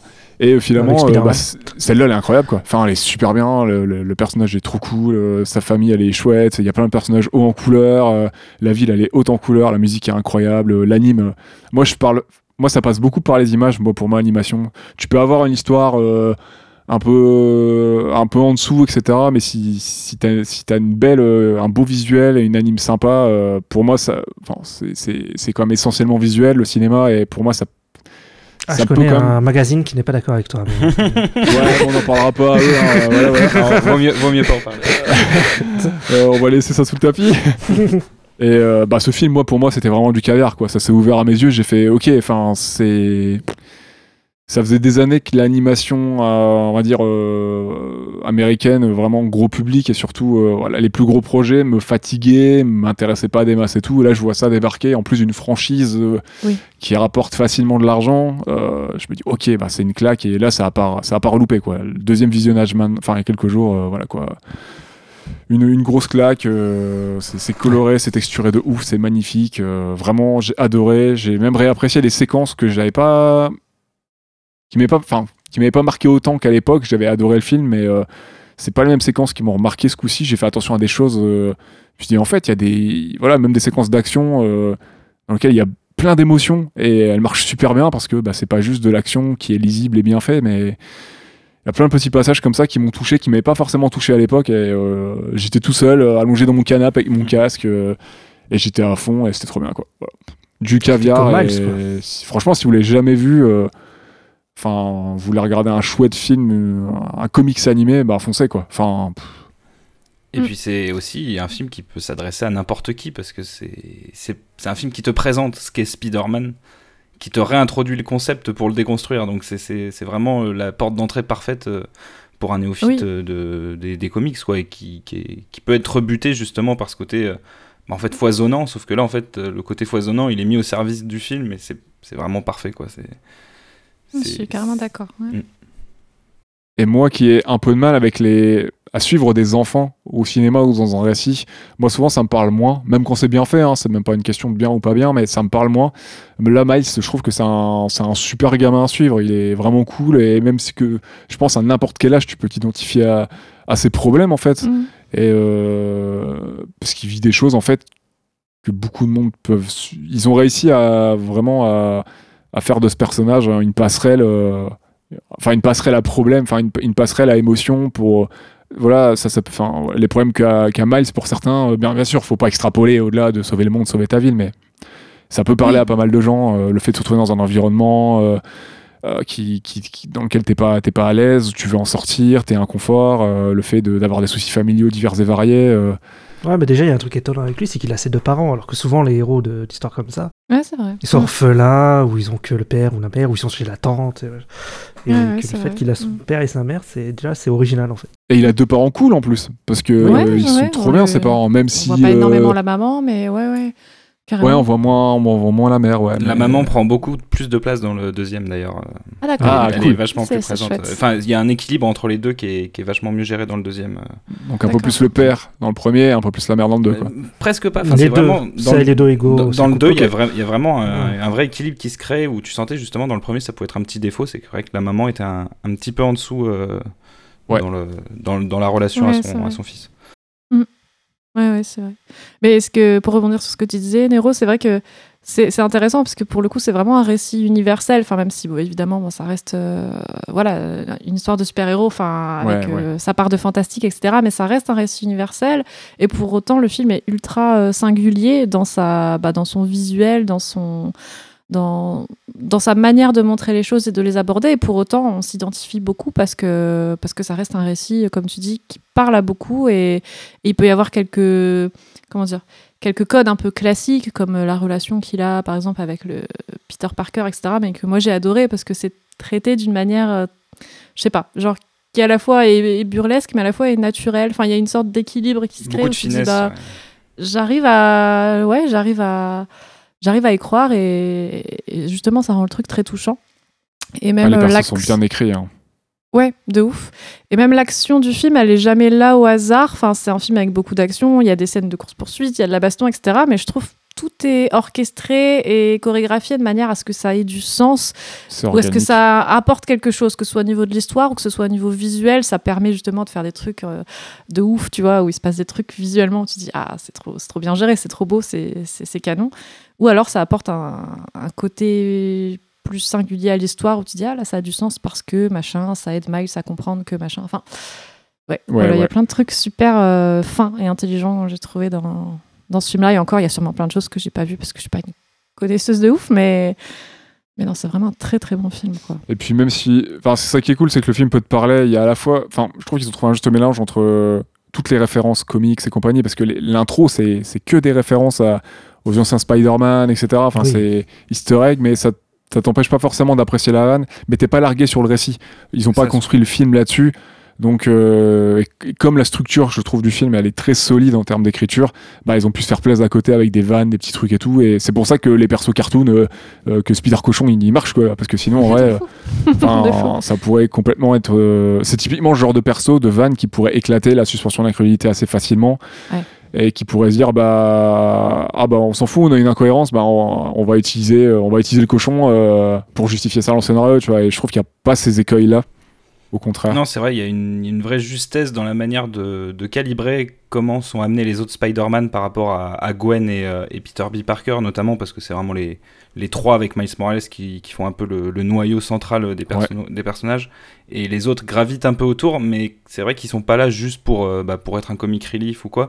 Ils ont Mm. aussi leur mot à dire à chaque fois dans, dans, dans les questionnements que peuvent se poser les personnages, euh, que peut avoir Miles. Ils donnent leur avis. Enfin, on n'est pas dans des trucs. euh, très superficiel comme on peut avoir l'habitude de voir avec ces, ces personnages euh, euh, par presque personnages thématiques, personnages outils quoi. Ouais, je suis d'accord. Et pour vérification, chacune de ces représentations de Spider-Man existe du coup euh, en univers, euh, dans l'univers. Mhm. des comics. Ouais. Ok, ok, Ouais. c'est chouette.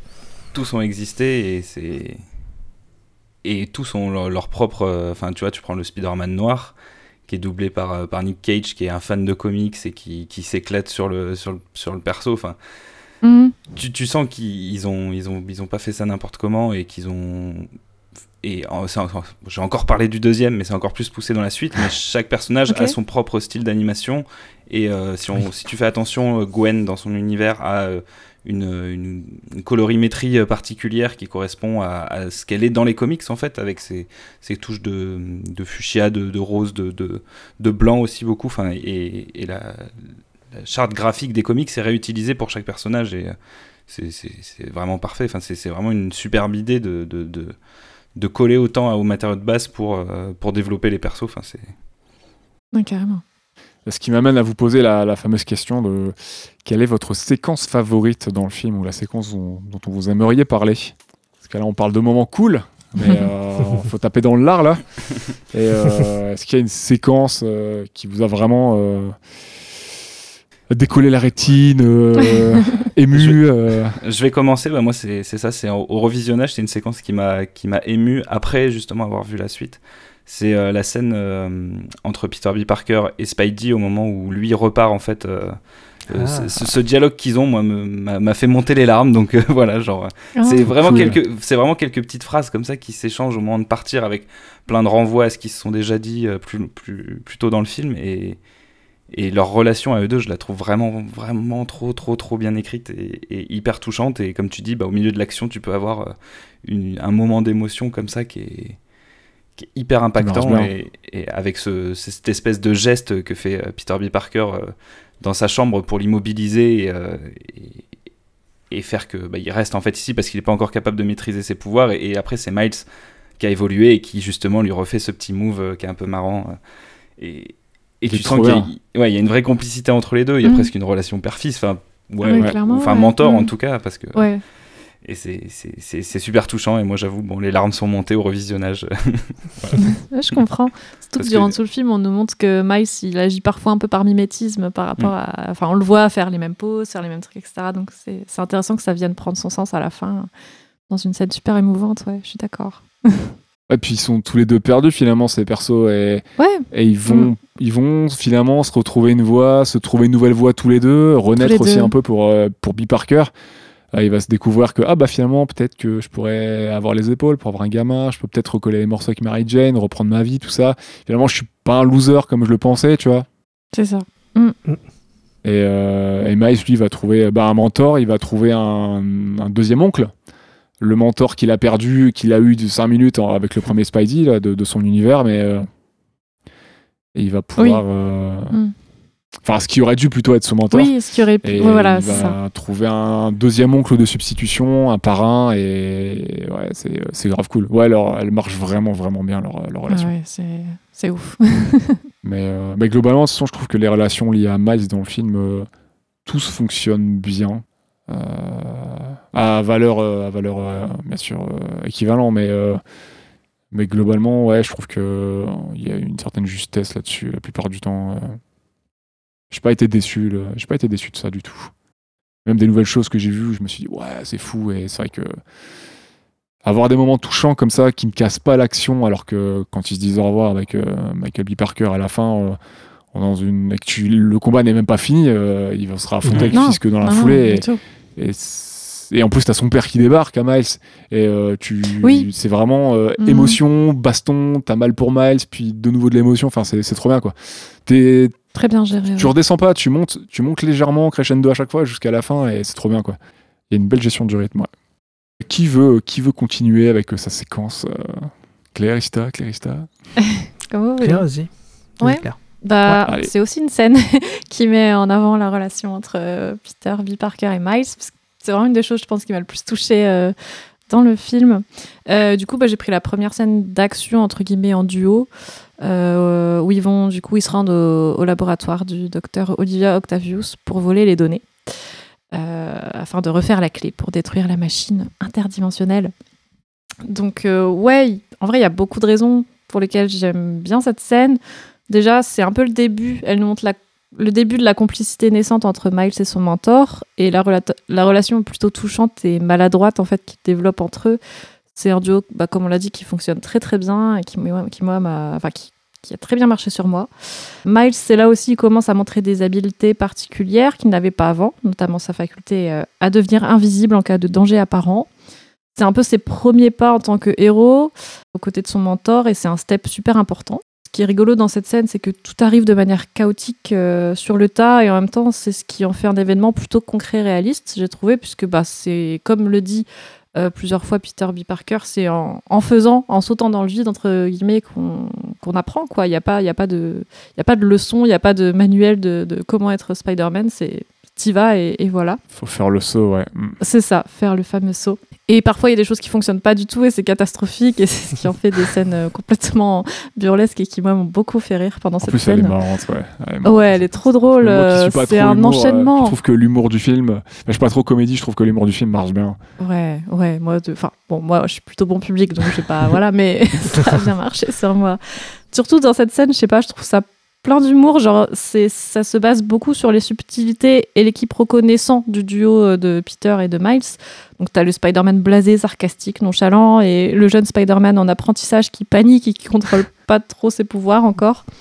Donc, il y a, y a ce grotesque de la situation qui te fait dire, euh, est-ce qu'ils vont s'en sortir? Enfin, tu sais qu'ils vont s'en sortir, mais tu tu te demandes où ça va tellement il y a un enchaînement de trucs débiles qui arrivent et tu te dis ok donc je sais pas moi ça marche bien genre des détails mais genre les laborantins qui ont des Ah, putains de fusils à laser d'un seul coup tu te dis mais what the C'est n'importe quoi ou qui lance des phrases débiles genre il a pris un il a pris un bagel tu sais alors que c'est pas du tout le truc important. Enfin moi c'est des trucs cons mais qui marchent trop bien sur moi. Donc euh, voilà c'est c'est l'enchaînement tous ces traits d'humour qui donnent un vrai rythme plein de tension et de blagues et moi j'adore vraiment. En plus ça vient donner une baston et une course poursuite farfelue plus basée sur, ouais, voilà, sur un enchaînement de situations hasardeux hasardeuses et cocasses, accidentelles, qu'un réel contrôle de la situation de la part de nos héros même si même s'ils gèrent hein, jusqu'à un certain point, parce qu'ils s'en sortent vivants, finalement ils, ils se font sauver les miches par Gwen, qui heureusement était là. Donc De girl ouf. power, Euh, de ouf. Elle est très cool Gwen. Tout cet, tout cet enchaînement, il fonctionne parce qu'il se ah parce qu'il se- ah je vais y arriver. parce que ce qu'il faut retenir, c'est aussi que, comme tu disais Nero, Peter, il se croyait incapable aussi de gérer euh, un jeune et d'éduquer quelqu'un, euh, dans, dans la métaphore aussi du fait qu'il n'a pas voulu avoir d'enfant, apparemment, dans, son, dans sa story euh, avec Mary Jane, et qui a mené à, à leur séparation. Mais finalement, là, il se rend compte qu'il arrive à donner des conseils à Miles, même dans des situations complètement improbables, et que ça marche finalement, puisque Miles, il, va, il va finir par. Enfin, il lui dit qu'il a quand même Ouais. de l'admiration pour lui, etc. Et du coup, ça le. Même ça le perturbe un peu au début. Oh, genre, ok, c'est trop mignon. Genre, tout le monde veut que je meure d'habitude et toi, tu me dis ça, c'est gentil. du coup, je trouve ça chou. Genre, euh, quand, quand Miles il est collé à la lampe, c'est complètement débile et qu'il dit c'est quoi qui te, c'est quoi qui te détend et qui se met à chanter? Enfin, il y a tous des trucs un peu concons comme ça, mais en fait, qui sont des vrais conseils et qui vont vraiment aider dans tout le cheminement du film, euh, dans les scènes d'après qui sont un peu plus sérieuses. En fait, ça, ça, ça a leur- c'est des moments qui ont leur importance, même qui si là, c'est un construisent peu leur rigolo, relation. mais ouais. Ça va vraiment euh, Mm. qui construit leur relation et le personnage de Miles euh, aussi et le personnage de Peter B. Parker parce que c'est donnant donnant et c'est ça qui est, qui est intéressant c'est pas juste la Ouais, figure non, ils se paternelle qui est là vraiment. pour euh, enseigner son savoir ils se nourrissent tous les deux. Et ils sont mis à deux un peu par hasard et au début genre Peter B. Parker il traîne un peu la patte et tout mais finalement on sent qu'ils sont très complémentaires et, et c'est ce qui fait le charme de leur relation et, et de cette scène et du coup, c'est l'occasion aussi de découvrir euh, une nouvelle ennemie, le Docteur Octopus, qui est bien. plutôt chouette, je trouve, comme. euh, Mm. comme euh, C'est une super invention de- du personnage qui est quand même euh, Ouais. un peu éculé à force et qu'on connaît sous une version ou deux, quoi, mais qui est, Ouais, elle est vraiment bien. Elle est trop cool. bien, quoi.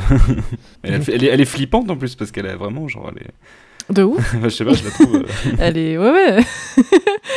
ouais, elle a ce truc très euh, déterminé à faire le mal, Et- finalement, alors qu'on on dirait pas comme ça, mais quand elle Puis se met vraiment à.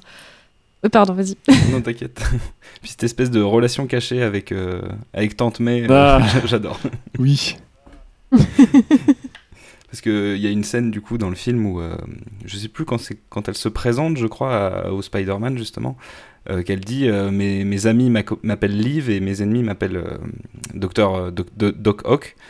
Et Tante May l'appelle Liv quand elle débarque dans la maison euh, dans la deuxième partie du film. Donc euh, elles se connaissent, elles sont amies C'est vrai, euh, d'une c'est manière ou vrai. d'une autre. Cette petite subtilité, ouais, en effet. Très marrant. en effet, mais... mais en plus, elle est, elle est ultra stylée euh, visuellement. J'aime beaucoup son design. Là. C'est... Ils en parlent Ouais. pas mal dans l'artbook, là, Ouais. le, le fait d'avoir choisi un nouveau design pour ses tentacules Mm. et d'a- et d'avoir opté pour un truc un Une peu, texture. un peu gluant, dégueulasse. Ouais, Ouais. un peu plastique, je sais pas. Ouais, ouais, un peu plastique, ouais, c'est vrai que ça fait Ouais. un peu. euh, PVC tuyau, euh, compagnie, plastique, euh, transparent. Ouais, ouais. Ouais, c'est vrai. Ça marche bien. Ouais, on n'est pas dans le truc mécanique du tout. euh, ça marche bien, ouais, je suis d'accord. D'accord, et ouais, elle est vraiment euh, flippante, quoi. Les poursuites, enfin, voilà, il y a, il y a- y a un peu la, la naissance de cette méchante. euh, bon, tu sentais qu'elle est- qu'elle était peut-être un petit peu euh, dans le coup avec euh, du coup le caïd et tout, mais je m'attendais pas forcément à ce que ce soit euh, du coup Docteur Octopus. Donc j'ai trouvé ça très cool comme euh, façon de la présenter, en tout cas à nous, les spectateurs, quoi. Et bien sûr, bah, la scène n'est pas en reste visuellement et musicalement. J'ai plutôt bien kiffé la petite séquence où Peter il annonce le plan à Miles, qui est vraiment illustré sous forme bah, de comics, quoi, avec les cases, les bulles, le graphisme 2D coloré très sympa, qui est aussi voilà un petit moment rigolo. De toute façon, il y a tellement de choses visuelles, ils changent ça tout le temps, foisonne, euh, ça foisonne c'est chouette, mais ça, c'est riche et justement, ça vient ça apporte des choses et ça diversifie un petit peu ce qu'on voit euh, nous, en tant que spectateur et ça, ça apporte vraiment un, un truc et voilà petite, euh, petit moment sympa mais bref voilà j'ai trop parlé mais j'ai- j'aime bien cette scène et, et voilà du coup j'avais choisi celle elle est très très cool. hein. C'était. Et puis ouais, juste pour finir sur ce que tu disais par rapport à Gwen tout à l'heure, mais c'est vrai que d'habitude Gwen est un personnage qui est souvent bah, la, la demoiselle en détresse. Et là, c'est elle qui vient les sauver dans cette Oui. scène, donc ça montre Ouais. quel point elle- c'est elle qui a le lead quasiment tout le temps, et ça se confirme par la suite. c'est un super personnage dont on n'a pas encore beaucoup parlé, mais qui que tu es très content de retrouver euh, dès, le- dès la suite. Enfin, il, il est On va parler un très, peu des persos après, on va faire un petit point Gwen parce que c'est vraiment un, Mm. un- je trouve un excellent perso et c'est une des très très bonnes idées du film. Et quand elle débarque, euh, bah, ça Mm. marche trop bien quoi. C'est un super design. euh, Je trouve même qu'elle pique Ouais. presque la vedette à, Mm. à Miles par moment, tellement elle est. euh, ouais Même, la, la- même Ouais. la proposition visuelle avec ce costume qui, est- qui te change quand même un peu de ce que tu as l'habitude de voir sur, des boîtes. hein. Sur du Spider-Man. Quoi. Et vraiment vraiment super bien. Non, Ouais. c'est vraiment une des super idées du film et c'est un, des- c'est un des points forts. Et dès qu'elle est là, euh, bah, le perso il crève l'écran quoi. Enfin, euh, Vraiment super bien, elle est trop cool, elle est, elle est, Je elle suis est forte, d'accord. elle est drôle, elle est intelligente. Enfin, vraiment une très très bonne idée. Vraiment une très très bonne idée. Et moi, pour terminer sur une séquence, on va aussi parler un peu de filiation, un peu euh, oncle, un peu tout ça. Je vais prendre euh, la, la deuxième séquence euh, durant laquelle euh, Miles se fait. Miles va se réfugier chez son oncle Aaron, donc euh, le rôdeur en français. Et euh, Ouais, le rôdeur débarque, il se rend compte que Tintintin, Aaron, tonton Aaron, en fait, euh, ben, tonton Aaron, c'est le rôdeur et que euh, il va se rendre compte que bah, c'est un escroc, euh, c'est un malfrat, il est à la tête, euh, il, travaille avec le caïd et que, eh ben, eh ben, il va vouloir le buter. Tu sais que ça m'avait choqué, moi, parce que je savais pas. Mais moi non plus. mais moi, je vois jamais les trucs comme ça venir, donc je suis pas une référence. Mais, J'étais en mode, mais non, et tout. mais en vrai, moi, je l'ai pas vu venir. Que j'ai trouvé trop cool son oncle. Moi, je savais pas que ça serait le rôdeur, mais Ouais. je me doutais qu'il y avait une, petite douille avec son oncle parce que plusieurs, il y a deux fois un moment dans le film, au début, ils disent ah bah non, Oui. Aaron, il est pas dispo, il est parti quelques jours, il s'est absenté. Oui, ils, ils, ils répondent ils pas au téléphone un et peu, tout. ouais. Ouais. Donc ils le disent deux fois, je crois. Je me Mm. suis dit, ok, il y a un truc avec, mais je me suis pas dit c'est le rôdeur, tu vois. Mais bon, c'est vrai que le code couleur, finalement, il y a un petit rappel à un moment quand même. Mais, euh, mais c'est une bonne surprise. Et ça fonctionne bien parce que euh, on est vraiment sur une séquence émotion. Il va se rendre compte que son oncle bah, va vouloir le buter parce qu'il sait pas qu'à ce moment-là, le, petit gars habillé en Spider euh, tout pété, euh, déguisé avec un vieux déguisement Spider-Man, qui, cherche à le buter, bah, il sait pas que c'est son neveu. Et il y a vraiment une séquence de Miles qui a réellement peur, qui est terrorisé parce qu'il va se faire tuer par un membre de sa famille qui sait pas qui il est, il veut pas, il a pas envie d'être là, il est, il est, complètement perdu parce qu'en plus il tenait, il tenait, il tient à son oncle, hein, c'est son confident. Comme il a un peu de mal avec son père à lui confier certaines choses, ben son oncle qui est un peu plus, euh, un peu plus chill, on va dire, un peu moins, euh, un peu moins droit dans ses bottes, euh, puisque son père est policier. à, Miles, ben, eh ben, il va souvent se confier à son oncle et ils ont des petits délires comme au début du film avec la super séquence de graphes et tout qui est super bien, qui est, qui est, en- Mm. qui est encore une bonne séquence de, de filiation entre deux personnages, d'échanges et tout. Et, et tu vois qu'ils sont, ils sont potes, quoi, en fait. C'est c'est son super tonton et ça marche trop bien, en fait. Et voilà, on a un Miles qui est terrorisé chez lui avec euh, une imagerie qui convoque un peu le slasher, l'horreur, hein, parce qu'il y a même un. Il y a même un jumpscare à un moment. Ouais, Il y a un jumpscare. donc moi j'ai un peu Ouais. pensé à des trucs genre Terminator, tout ça, avec la vision un peu Predator. Y a, et puis, euh, puis d'un coup ça part. hein, c'est le cauchemar qui, qui traque le jeune garçon, tu vois. Et, et la figure de l'oncle. Il y a- il y a- Vas-y, vas-y. Il y a ce thème du, il y a ce thème du rôdeur euh, Il qui, revient en bien. plus euh, dans cette séquence-là, qui est, qui est hyper saturé là de Pem- Pemberton, qui est, qui une super idée pour, euh, pour créer de l'angoisse autour de ce personnage. euh, C'est vraiment l'ambiance film d'horreur, ouais, c'est ce que tu dis. Super bien. Quand je cherchais mes scènes, j'hésitais en plusieurs- entre plusieurs scènes. Claire me disait mais tu prends pas la scène de la moto, t'es sûr? Du coup je l'ai revue en boucle et tout. Je me, au fur et à mesure je la regardais, euh, je me disais mais elle est trop trop bien cette séquence. Enfin, Et du coup, pour moi, ça correspond parfaitement à une séquence d'action qui fait sens. Euh, je vais y revenir, mais enfin, elle, est, elle est incroyable, quoi. Enfin, Miles qui se fait traquer par son oncle, du coup, hein, ça convoque un peu Hamlet, tout ça, et, c'est vraiment une situation tragique qui est en train de se dessiner sous nos yeux, puisque ça présage un peu du dénouement final. hein. On se doute que c'est pas Miles qui va sauter, mais si quelqu'un doit sauter, c'est son oncle. Donc on peut dire que bah, l'accident de voiture, a peut-être un peu une mise en garde, tu vois. Euh, bah, J'adore cette séquence. Enfin, que ce soit dans ce qu'elle convoque, dans ce qu'elle transmet en termes d'émotion, je la trouve vraiment, vraiment, vraiment folle. Euh, c'est vraiment deux personnages qui vont un peu s'entre-dé... Enfin, on échappe à un dénouement tragique dans cette séquence, mais qui se déroulera le lendemain, je crois, dans la continuité.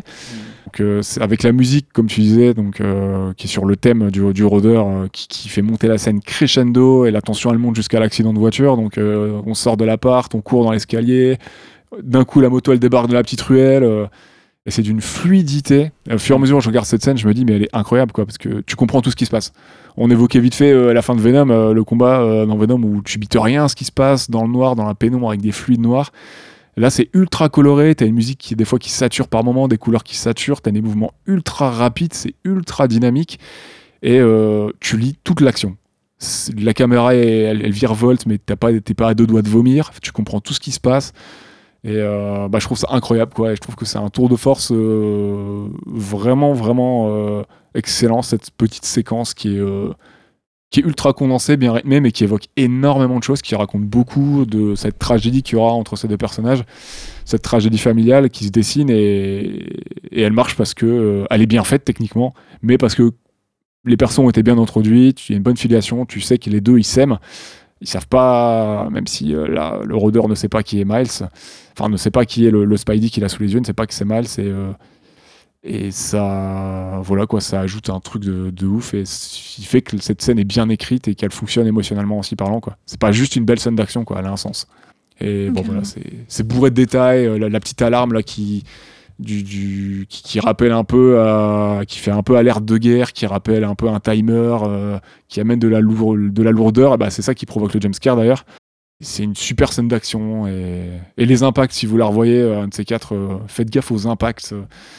Jusqu'à dans le détail, hein, parce que juste pour finir, quand, Peter passe entre les deux bagnoles et sous le taxi, là, on voit juste ses mains se poser tout doucement, délicatement sur la bagnole pour esquiver, et c'est incroyable tellement il y a de détails et voilà, c'est de la Ouais, folie. on, est, quoi. on est vraiment dans, dans le découpage que tu peux retrouver dans des, des cases de comics pour justement à, à li- découper l'action pour euh, qu'elle soit plus lisible.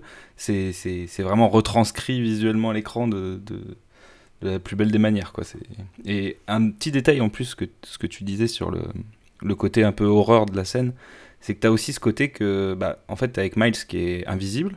Oui. à ce moment-là. Donc tu as un peu ce sentiment de sécurité de te dire eh, c'est son pouvoir, donc logiquement il est en position de force, euh, il peut pas être vu.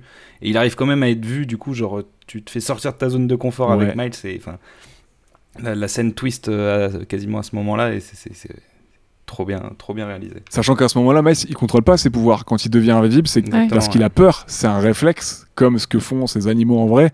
Et euh, il est terrorisé. Et, et là, il se rend compte enfin, Il perd ses moyens quand son oncle, il découvre que c'est son oncle. Et ouais, qui répond au fisc et qui dit que bah oui, je vais m'en charger, il y a pas de souci.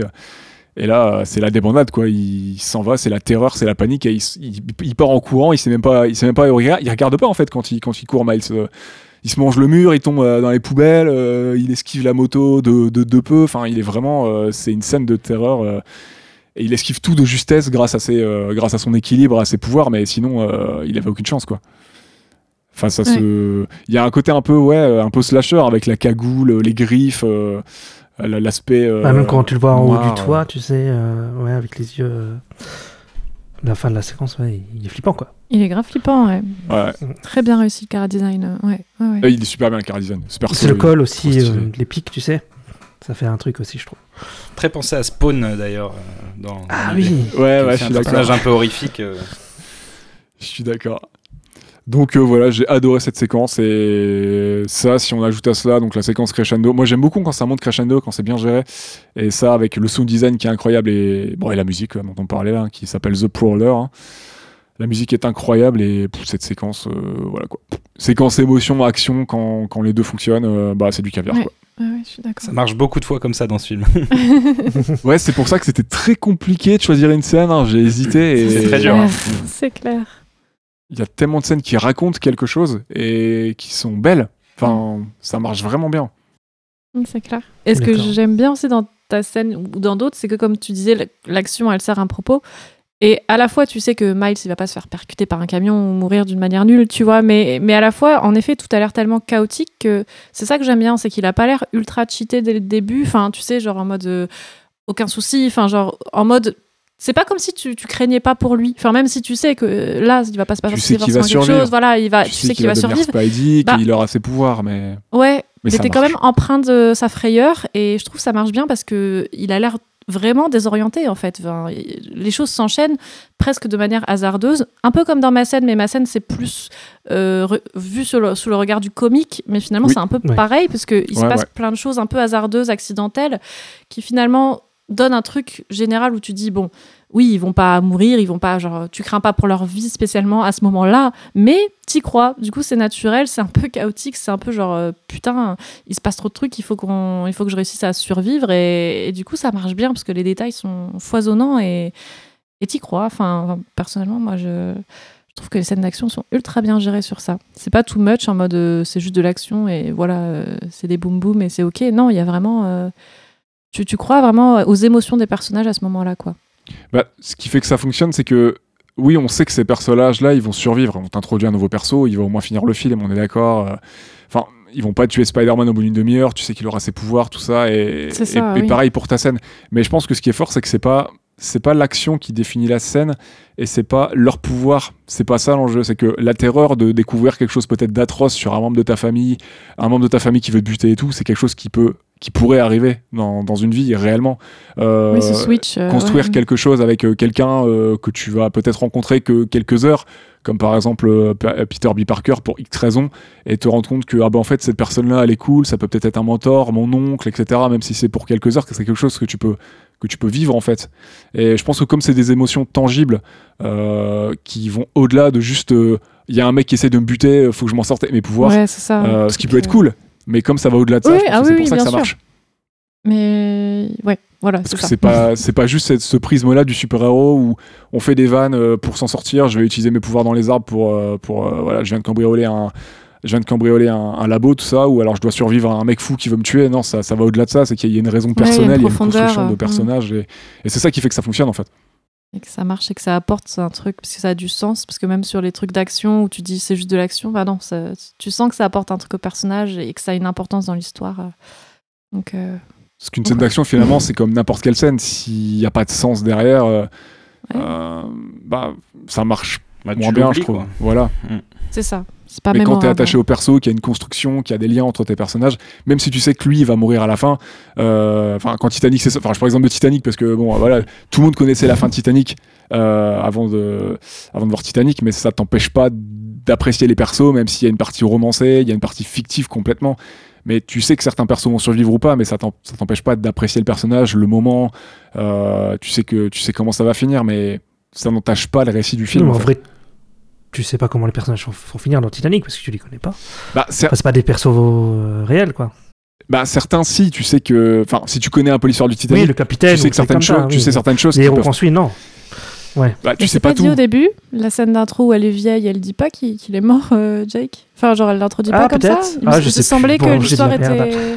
Euh, qu'elle racontait son histoire de survivante. Ils désamorcent des choses, il me semble, hein, mais de toute façon il y a des choses qui sont désamorcées très vite. Et puis, euh, Mm. bon, je prends ce récit-là parce que c'est un des récits, euh, un des une catastrophe du du XXe siècle les plus connues, tu vois.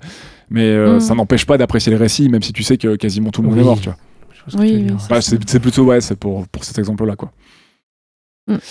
Euh, tout comme tu peux voir un film 200 fois et pleurer 200 fois ou rire 200 fois. euh, Oui, bien sûr, ça, bah ça oui. marche quoi. Finalement, quand c'est bien fait, c'est bien fait quoi. Quand ça te touche. Ouais. Euh, Est-ce que vous avez d'autres choses à ajouter sur les séquences avant que je continue mes Bah, là Ista, ou il a vous pas fait la parler un peu de personnage il a pas fait la sienne. séquence. T'as pas fait ta séquence Oh excuse-moi. Pff, oh là là, j'étais vraiment parti. bah Ista, s'il te plaît, euh, il me semblait que t'avais fait ta séquence. Pas Hmm, du oui. tout. Donc moi, je suis fan de Daredevil, donc je vais parler de Kyle. C'est vrai. C'est vrai, c'est vrai. J'ai tellement l'habitude de moi de finir que. je t'en prie, vas-y. C'est parce que là, il y a Parle-nous de quatre physique. avis. Donc, euh, ouais, le Kaïd, il a un tic durant le film où il arrête pas de faire cliquer son stylo. Et à un certain moment du film, il clique plusieurs fois sur son stylo et ça lance, euh, il se lance à un flashback. Et voilà, donc, euh, à chaque clic de stylo apparaît une photo sur laquelle le Kaïd est avec sa femme et son fils. Euh, et là, sur le coup, on le voit habillé de couleur et toujours heureux. Alors que depuis le début du film, on le voit noir, en en noir et puis faire la gueule, etc. Pour info, j'ai regardé les commentaires du commentaire audio. Et les réalisateurs, du film décrivent le Kaïd comme la représentation du trou noir. Euh, par exemple, à un moment, il y a un plan où on voit tout l'écran, il est tout noir, et on voit que sa tête au milieu. Et euh, donc voilà quoi. C'est évoqué ouais, Et dans euh, l'artbook, ouais. Ah, il voulait ouais. un personnage qui prenne toute la place à l'écran, qui n'ait Ouais, qu'une petite tête et que ça, ça soit une très masse. bien. Ah, on est sur une caricature Ouais, de. ouais, c'est- Ouais, il est énorme. hein. On est sur une caricature écrasant. de la silhouette du personnage qui est déjà imposante et là il la, il la démultiplie. euh, C'est vraiment une super idée visuelle. Ouais. Et Sans que ce soit ridicule d'ailleurs. Enfin, moi, je trouve ça Sans être trop très présent, bien. en Il plus, est c'est très imposant ça dès qui est qu'il apparaît à l'écran. Il est pas ridicule à aucun moment. Il est, il y a une street Exact. cred monstrueuse. hein. Ah, c'est le Kaïd, hein Donc, euh, le fait de nous montrer le personnage du Kaïd habillé de couleur nous montre une autre facette du personnage, ce qui rend le personnage humain. Euh, on comprend ses motivations suite à ce flashback. On n'est pas sur un méchant qui veut conquérir le monde, mais tout simplement retrouver sa famille. Euh, car il est triste et seul. En fait, il est vide comme un trou noir. C'est ce que j'aime derrière le personnage du Kaïd, malgré qu'il soit vraiment méchant et qu'il fasse des choses horribles. Il est principalement motivé par une chose, l'amour. C'est beau. C'est beau, hein Non, mais c'est c'est vrai, ça rejoint ce que disait Nero tout à l'heure sur le fait que, bah, en fait, c'est des choses euh, tellement tangibles et tellement proches du quotidien de, de ce que peut vivre un spectateur que, bah, du coup, euh, tu t'attaches même au, au pire des, au pire des vilains qui tuent Spider-Man dans le film, quand même, à, à main nue, quoi.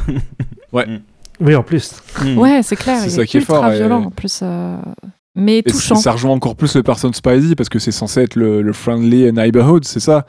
Sa, une de ses cotes. Et c'est c'est Oui. l'ami du quartier. Ce qui est Miles en plus, c'est euh, c'est des choses que tu es censé. Voilà, t'es- c'est un petit étudiant qui vit sa vie tous les jours et qui à côté a des galères de super-héros, mais il a une existence tangible et des choses que nous, on peut avoir vécues dans sa vie de tous les jours. quoi. Et là-dessus, je trouve qu'ils arrivent parfaitement à aligner, euh, aligner leur bille. Quoi. Ouais, complètement. Euh, ce qui m'a marqué aussi lors de cette séquence, c'est le, bah, changement de style graphique. Euh, le film reste quand même cohérent avec lui-même, mais il y a un espèce de filtre qui donne un effet euh, comme si c'était de la peinture. Et en fait, cette scène, elle est inspirée du travail d'un auteur du nom de Bill Sienkiewicz. Voilà. Alors, Bill Sienkiewicz, c'est un artiste américain qui est connu pour son travail dans les, dans les comics, en particulier pour les nouveaux mutants de Marvel, Moon Knight et Elektra Assassin. Euh, le travail de Sienkiewicz dans les années 80 était considéré comme révolutionnaire dans la bande dessinée américaine, en public, en raison de son art hautement stylisé qui frise l'abstraction et utilisait la peinture à l'huile, le photoréalisme, le collage, le miméographe et d'autres formes généralement rares dans la bande dessinée. Oui, j'ai regardé un peu, j'ai été voir ce qu'il faisait, et Hmm. Electra Assassin, tout ça, et ouais, c'est très peinture, ça me fait penser un, peu à Alex Ross, un petit peu. Mais Ce qui- ce ce qu'il a fait sur, euh, sur Moon Knight, c'est euh, c'est- c'est vraiment des, des tableaux d'art. hein. C'est c'est parfois assez. euh, Tu peux les encadrer. C'est vraiment très très. Ah ouais Parce que j'ai pas vu Moon Knight. Ok. Et euh, donc, petit fun fact, cette séquence, cette séquence, elle a été dessinée en 4 heures par Peter Ramsey. Non Voilà. Ah ouais. 4 heures, 4 ans, décidément, c'est Ouais. impressionnant. Le flashback se finit ensuite par un accident de voiture euh, de sa femme et de son fils sur une musique épique et tragique qui s'appelle euh, Kingpin Clicks qui peut faire notamment un peu passer, à penser au parrain, Ah. notamment le début de la, la compo où ça fait, moi ça me fait vraiment passer au, J'irai Au parrain. écouter ça, Ah tiens. ouais. le, le tout début. Là, ouais. vas-y, j'irai Je te écouter jure, ça me reparle. Ah ouais, j'ai pas, pas cité. Faudra que je réécoute aussi. Et euh, puis le Cade casse son stylo qu'il possédait depuis le début du film. Alors je sais pas s'il y a une symbolique euh, quelconque. Par contre, le bruitage du cassage du stylo qui vient suivre directement l'accident euh, m'a fait penser à des bruits d'eau brisée. ce qui renforce encore à plus la tragédie et la violence de cette scène. Moi, le stylo, tu sais à quoi il m'a fait penser? Direct, les deux fois où j'ai vu le film. Non À Boris dans GoldenEye avec son fucking stylo, toutes les deux minutes qui clique jusqu'à ce qu'il explose. C'est bien vu. Parce que maintenant, dès que je vois quelqu'un faire ça avec son stylo, y compris quand c'est moi qui le fais, hein, je peux pas m'empêcher de. Voilà, pour ceux qui ont pas la ref, Boris, euh, il récupère euh, dans GoldenEye un stylo euh, qui fait tourner dans ses doigts euh, à chaque fois. C'est un, c'est un hacker, quoi. il travaille pour les, les méchants. Et euh, qui est un gadget de James Bond. Et ce stylo, en fait, quand on fait une certaine fréquence, euh, euh, quand on appuie sur le, le petit bouton derrière, bah, il explose. du coup, Boris, il va jouer avec le feu jusqu'à la fin, quoi. Euh, voilà. Donc ça m'a. Je sais pas si c'est une ref à ça. Je pense pas, j'ai mis un doute, moi j'y pense, mais je, je peux mettre un doute. Mais ça me ferait foutrement bien marrer quand même. Ouais, ce serait très drôle. que ça. Et ouais, bah du coup, tu parlais de, c'est vrai que de références artistiques et euh, c'est blindé, blindé, blindé de ref. euh, De toute façon, tout le, tout le projet de la différents artistes et tout. Et c'est euh, là-dessus, de toute façon, c'est vraiment un projet. Bon, enfin, tous les films d'animation de près ou de loin sont liés à un projet un peu artistique quand même. hein, même les, même les trucs qu'on aime le moins, les trucs éclatés. Mais là, l'art est vraiment au cœur. euh, l'art, la culture, c'est vraiment au cœur du, du film, que ce soit musicalement ou visuellement. C'est ça, ça pullule, ça pullule de, de, de- de- c'est vraiment une œuvre collective quoi, euh, dans le plus, dans le sens le plus large et dans le sens le plus noble quoi. Enfin, c'est, incroyable quoi. Il y a même des œuvres qui ont inspiré d'entrée de jeu. euh, De toute façon, euh, Phil Lord. Euh, euh, et, euh, et Miller, euh, ils en parlent. euh, si vous avez l'occasion de lire l'artbook et tout, ils en parlent très vite Mm. et c'est. On peut pas, on va pas citer tout le monde, mais c'est, c'est vraiment incroyable quoi. Ouais. Est-ce que ça vous dit de passer au point personnage? Ouais. Ben, on peut peut-être commencer. Est-ce que vous avez un perso favori, euh, un petit peu, un, un perso favori dans le film? Déjà, pour commencer. Ils sont tous chouettes. Beaucoup être chouette. hein. Euh, en vrai, je pense Peter B. Parker. Je, je sais pas, je l'aime bien. Euh, J'aime bien son. J'aime bien sa personnalité, le rôle qu'il a euh, dans, dans le film. Je, le trouve vraiment drôle et, et touchant. Donc je dirais peut-être Peter euh, B. Parker, mais honnêtement, ça se joue à pas grand chose parce qu'il y a plein de personnages euh, Ouais, trop ouais. cool qui gravitent autour de. Miles, dont Miles qui est très très très cool en tant que héros. Donc euh, pas évident, mais euh, pe- peut-être Peter B. Parker. Ouais. Et euh, Max Eista Hmm.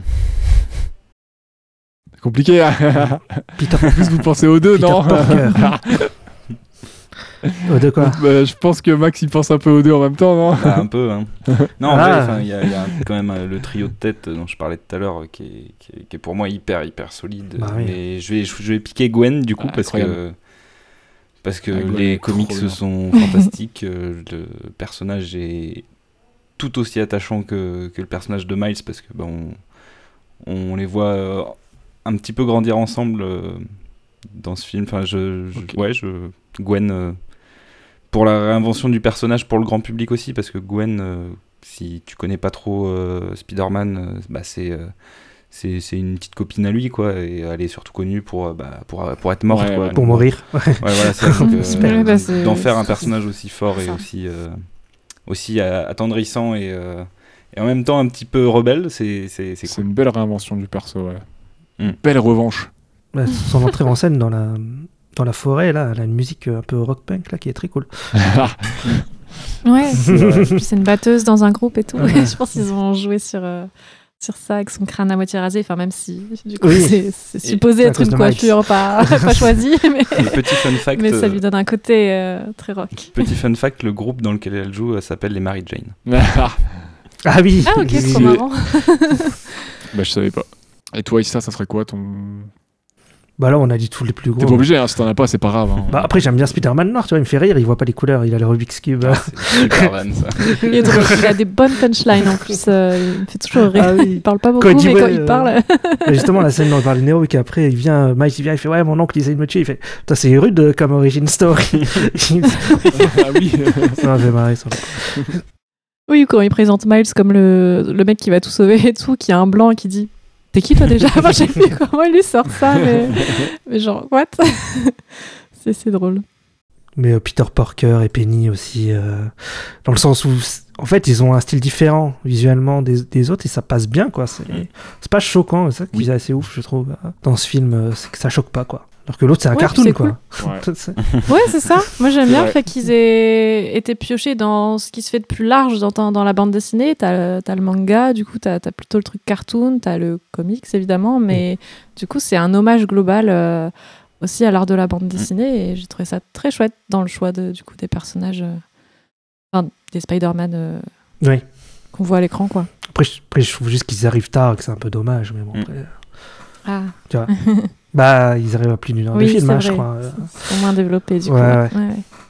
Après, ce qui est bien, c'est que, enfin, moi, je trouve que ça fait un Oui. bon équilibre, puisque comme ils sont pas trop présents, ils auraient peut-être fait un Mm. peu trop de vannes ou comic relief. Alors que là, je trouve qu'ils sont juste saupoudrés comme il faut, et on a un trio solide euh, au milieu. Ouais. Et euh, je me dis que si on avait dû s'attacher, s'attacher, bon, je- peut-être pas, hein, ça aurait peut-être été fait un peu différemment, mais s'attacher à tout autant de persos, mais euh, C'est vrai qu'un Peter Parker, je pense, On- peut être vite relou. ouais, Ouais, c'est ça. Là, ça. Ça reste assez subtil quand même. euh, parce qu'il n'intervient pas beaucoup. je pense qu'un personnage comme Penny Parker, ça pourrait être grave cool, ça changerait Ah, bah, complètement. pour le coup, ouais. mais des Penny Parker et tout, peut-être que ouais, euh, Penny Parker. Peter Euh, Parker. Peter Parker, ouais, ça aurait peut-être été un peu compliqué, quoi. De ouf. Ça aurait peut-être un peu dénoté beaucoup Oui. Ils ont fait un, aussi, euh. Un court métrage, un petit cartoon avec euh, Peter vrai. Parker. euh. Ah, ok. ouais. Je l'ai Ah, pas moi, vu. je l'ai regardé, faut il est sur le. Blu-ray. Il est, il est Ouais, ouais, qui est rigolo. très marrant. Ouais. D'accord. Ok. ça peut être fun. Ah bah top, c'est bon à savoir ça. Bon, moi je vais dire Miles et Aaron, dans le sens où Ah oui, euh, Aaron, ouais. Mm. j'aime beaucoup leur relation, j'aime beaucoup ce qu'ils ont fait du Rôdeur, c'est un personnage que je connaissais pas. Et je le trouve euh, bah, très très efficace, il est très stylé mais vraiment efficace et, et il marche bien de par sa filiation avec, euh, avec Miles. Et, euh, je rattache ça encore à la séquence dont je parlais il y a quelques minutes que j'ai choisi, euh, qui, qui est vraiment super bien. Et même s'il y a plein de persos géniaux, Gwen elle est incroyable. Enfin, c'est dur de choisir un perso. Là, c'est vraiment parce que cette scène-là m'a touché et qu'il y a une belle histoire entre ces deux personnages. et- Mm, C'est clair. Mais ils sont tous cool, quoi. Donc on est d'accord, hein, globalement, de toute façon, tous les persos sont bien écrits. Et bien doublé. Enfin, je l'ai pas vu en VF, donc je je peux pas me me positionner sur ça, mais je trouve que la VO est très bonne. Enfin, il y a Ouais. des voix vraiment. Enfin, j'ai- j'aime beaucoup la voix de Peter B. Parker et je me dis putain mais pourquoi je suis amoureuse de cette voix? Et c'est Jack j'ai vu que c'était du coup Jack Johnson qui le doublait j'ai fait ah c'était ça mais même Miles euh, enfin tous les persos je trouve qu'ils ont ça leur donne vraiment un charisme euh, enfin je sais pas c'est bien doublé les, les voix sont, sont pas euh, laissées euh, même Nicolas Cage il fait un super taf Ouais. je trouve sur le Oui. Spider-Man euh, des années 30 et tout euh.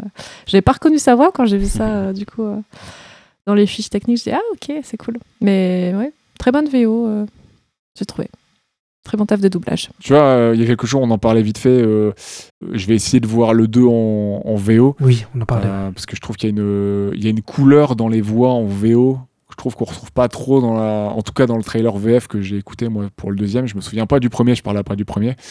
Mais en tout cas, ouais, il y a ouais, le- les comédiens en VO euh, sur le 1, ils sont, ils sont incroyables et Mm. ils ont une présence. Enfin, euh, jamais je me dis c'est pas des faux persos. Enfin, c'est c'est pas des vrais et persos. bah voilà exactement ouais. Mm. ça leur donne vraiment une Vraiment identité incarné, aussi euh. ouais Et puis en plus, comme on est à Brooklyn avec un mélange culturel, euh, bah, le fait qu'ils, euh, enfin, leurs accents et tout, c'est ultra important. Euh, la mère de Miles qui parle en, qui parle, qui est portoricaine, donc qui, qui parle des fois. euh, Espagnol. Un anglais espagnol, Espagnol, ouais, c'est vraiment un mélange Ouais. parfois dans les phrases euh, entre l'espagnol et l'anglais. et ça donne un côté euh, un peu privé, maternel entre eux, je trouve. euh, quand elle, enfin, pas quand elle râle, mais quand elle se confie un peu et qu'elle balance quelques punchlines comme ça en espagnol, euh, je fais, euh, c'est c'est chou. Enfin, ça apporte vraiment quelque chose et, et ouais, bah, ils ont tous des voix et un peu euh, qui correspond un peu à leur gueule, je trouve. Enfin, les persos, ça a beau être de l'anime, ils ont des gueules et de par leur voix, quoi. C'est cool, ça fonctionne bien. Mm. Et euh, ouais, pour le petit point perso féminin, vous en pensez quoi euh, Bah écoute, pour moi, euh, enfin c'est chouette. Il y a vraiment une équité de ouf entre les personnages. Ils ont réussi à introduire plusieurs personnages féminins qui globalement, je trouve, crèvent l'écran tout autant que les personnages masculins. Enfin, il n'y a pas de. Ce que je trouve cool, c'est qu'ils essaient pas d'en faire trop, genre en mode, hé, regardez, on a des personnages féminins parce qu'ils sont féminins, ils sont cool. Enfin non, juste, euh, ils forment tellement une bonne équipe et ils sont complémentaires que, euh, enfin, je me dis c'est enfin ce qui est bien c'est que ça fait une unité. Enfin je sais pas comment dire. Et du coup les personnages féminins euh, sont, sont très chouettes surtout incarnés du coup par le personnage de Gwen de Gwen qui fait partie des personnages principaux mais qui est très très chouette et qui qui à la fois embrasse je trouve son côté féminin parce qu'elle a un costume tu vois un peu rose euh, elle a enfin bon après la danse c'est pas spécialement féminin mais elle a ses chaussons de danse etc qui je trouve apporte cette petite touche aussi de féminité mais mais à la fois c'est une battante, c'est une warrior, euh, elle est intrépide, elle fonce dans le tas. Enfin, j'ai beaucoup aimé sa personnalité qui est complexe et très bien écrite, autant que, autant que celle de Miles, par exemple. Donc, euh, non, pour moi, il y a vraiment un point positif de ce film. Persos féminins sont très chouettes. Et de combat aussi, hein, parce qu'il faut pas oublier que Jean-Claude Van Damme, euh, il a fait de la danse. Hein, euh. Oui, bien sûr. C'est pour euh, ça, je dis la danse, c'est pas. c'est- parce que tu vois, elle porte les, les chaussons de danse De- plutôt les- classiques, ouais. Mm. les petites ballerines, voilà, qui, qui d'ailleurs, je trouve, Ça sont sympas parce que ça dénote avec sa capuche. Enfin, il y a un truc un peu. euh, Il y a un côté en fait, il street très bien. et Ouais, un classique côté à la street, fois. c'est classique. Voilà. Et il est très cool son, son costume d'ailleurs. Euh. Donc, euh, tout comme c'est une Miles que j'ai vraiment kiffé. euh, la, petite Mm. araignée en graphe et tout. Enfin, il y a plein de clins d'œil où du coup ils ont vraiment leur propre identité et ça, ça marche super bien quoi. J'aime bien mal, c'est quand il, a, quand il a son short, euh, sa capuche avec son Ah oui. et tout, là, quand De il saute pour la première fois, là, vraiment street cred à. Enfin, C'est ouais, quoi. c'est le, le Oh. meilleur Ouais. look. euh, dans, le- dans le 2, euh, c'est un look qui manque un peu, j'avoue. euh, de, de plus l'avoir en mode street comme ça. Ouais, Hyper classe, là. Au-dessus du vide, là, avec ses grosses Nike, là. euh, ouais, Sniper, allez. ça a vraiment de la cool. gueule, on va pas se mentir. D'ailleurs, il y a des gens qui, par rapport aux Air Jordan, là, il y a des gens qui disaient ouais comment il peut avoir des Air Jordan alors qu'il est, il a pas de sous? et ils ont, et les réalisateurs ils ont dit c'est un cadeau de son oncle, voilà. C'est l'argent de la grave.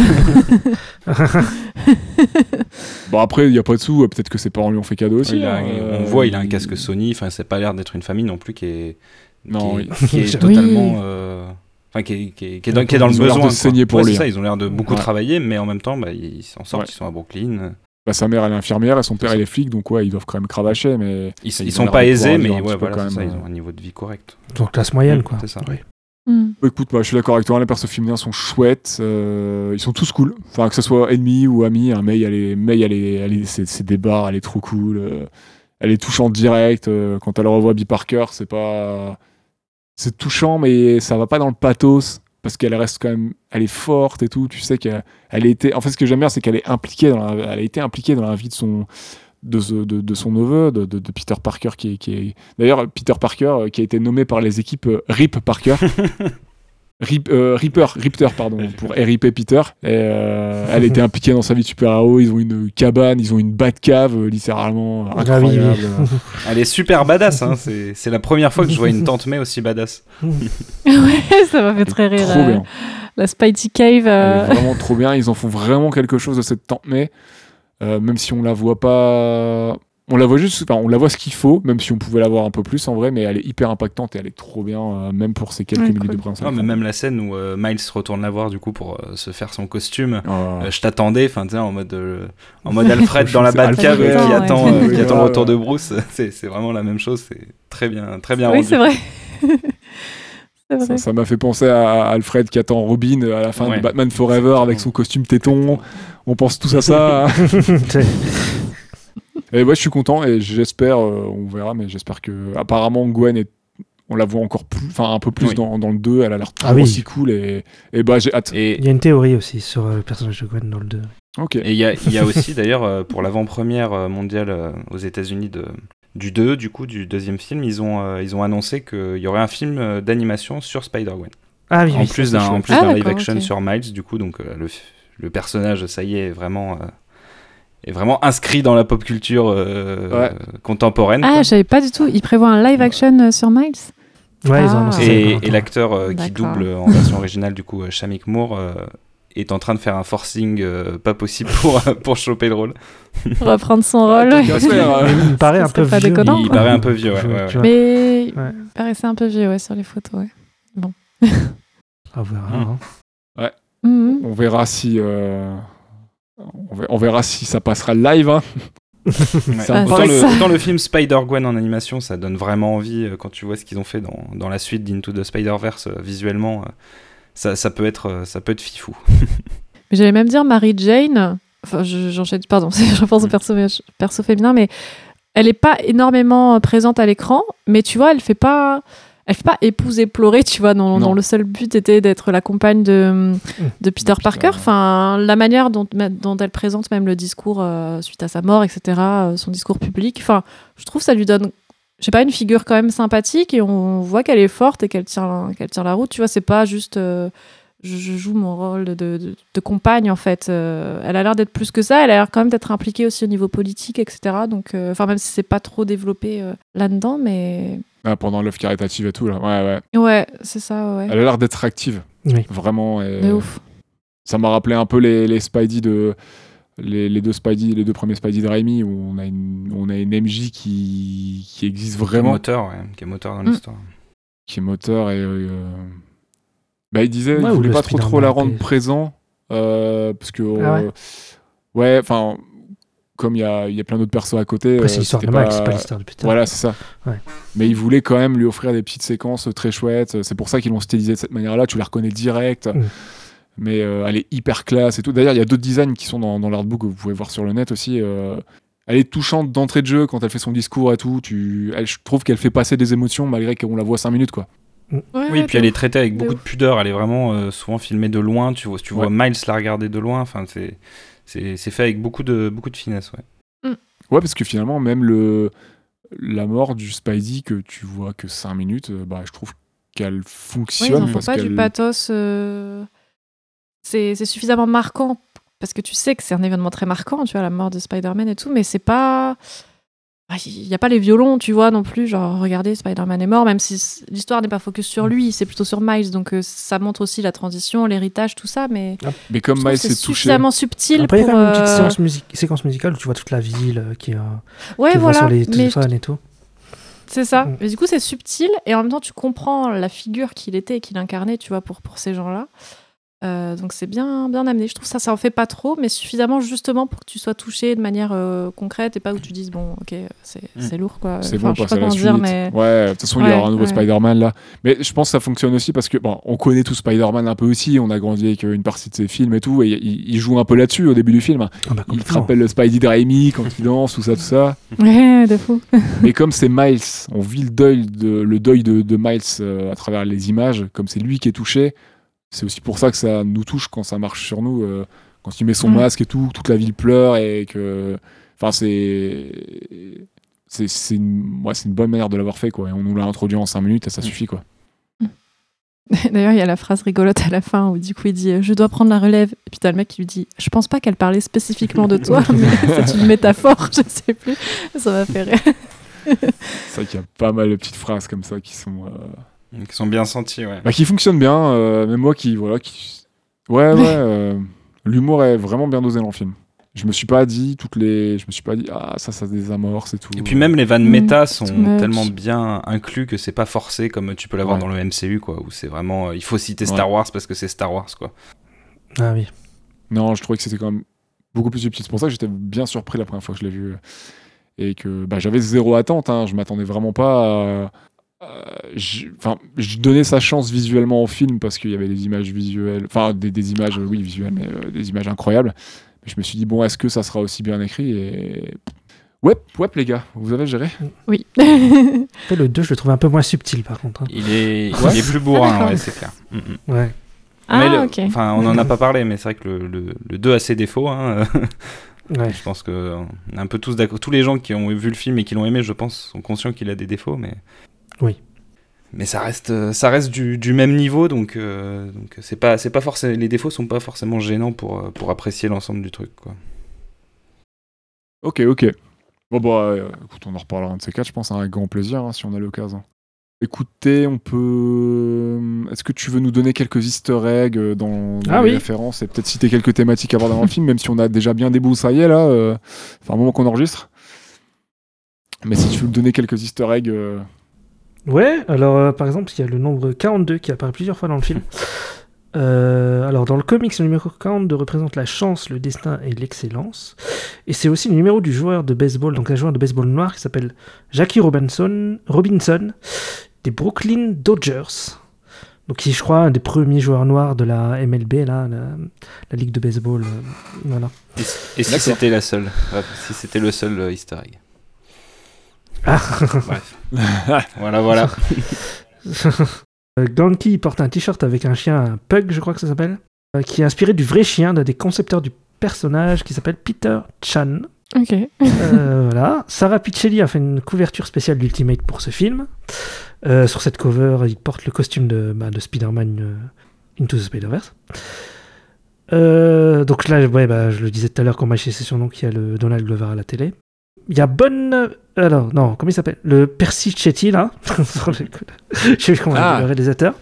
Il a placé le nombre des membres de sa famille dans un décor. Donc, à un moment, tu vois écrit Léo, qui est son dernier né, euh, Lucas, son fils aîné, et Fifi, qui est le surnom de son épouse qui s'appelle Marguerite.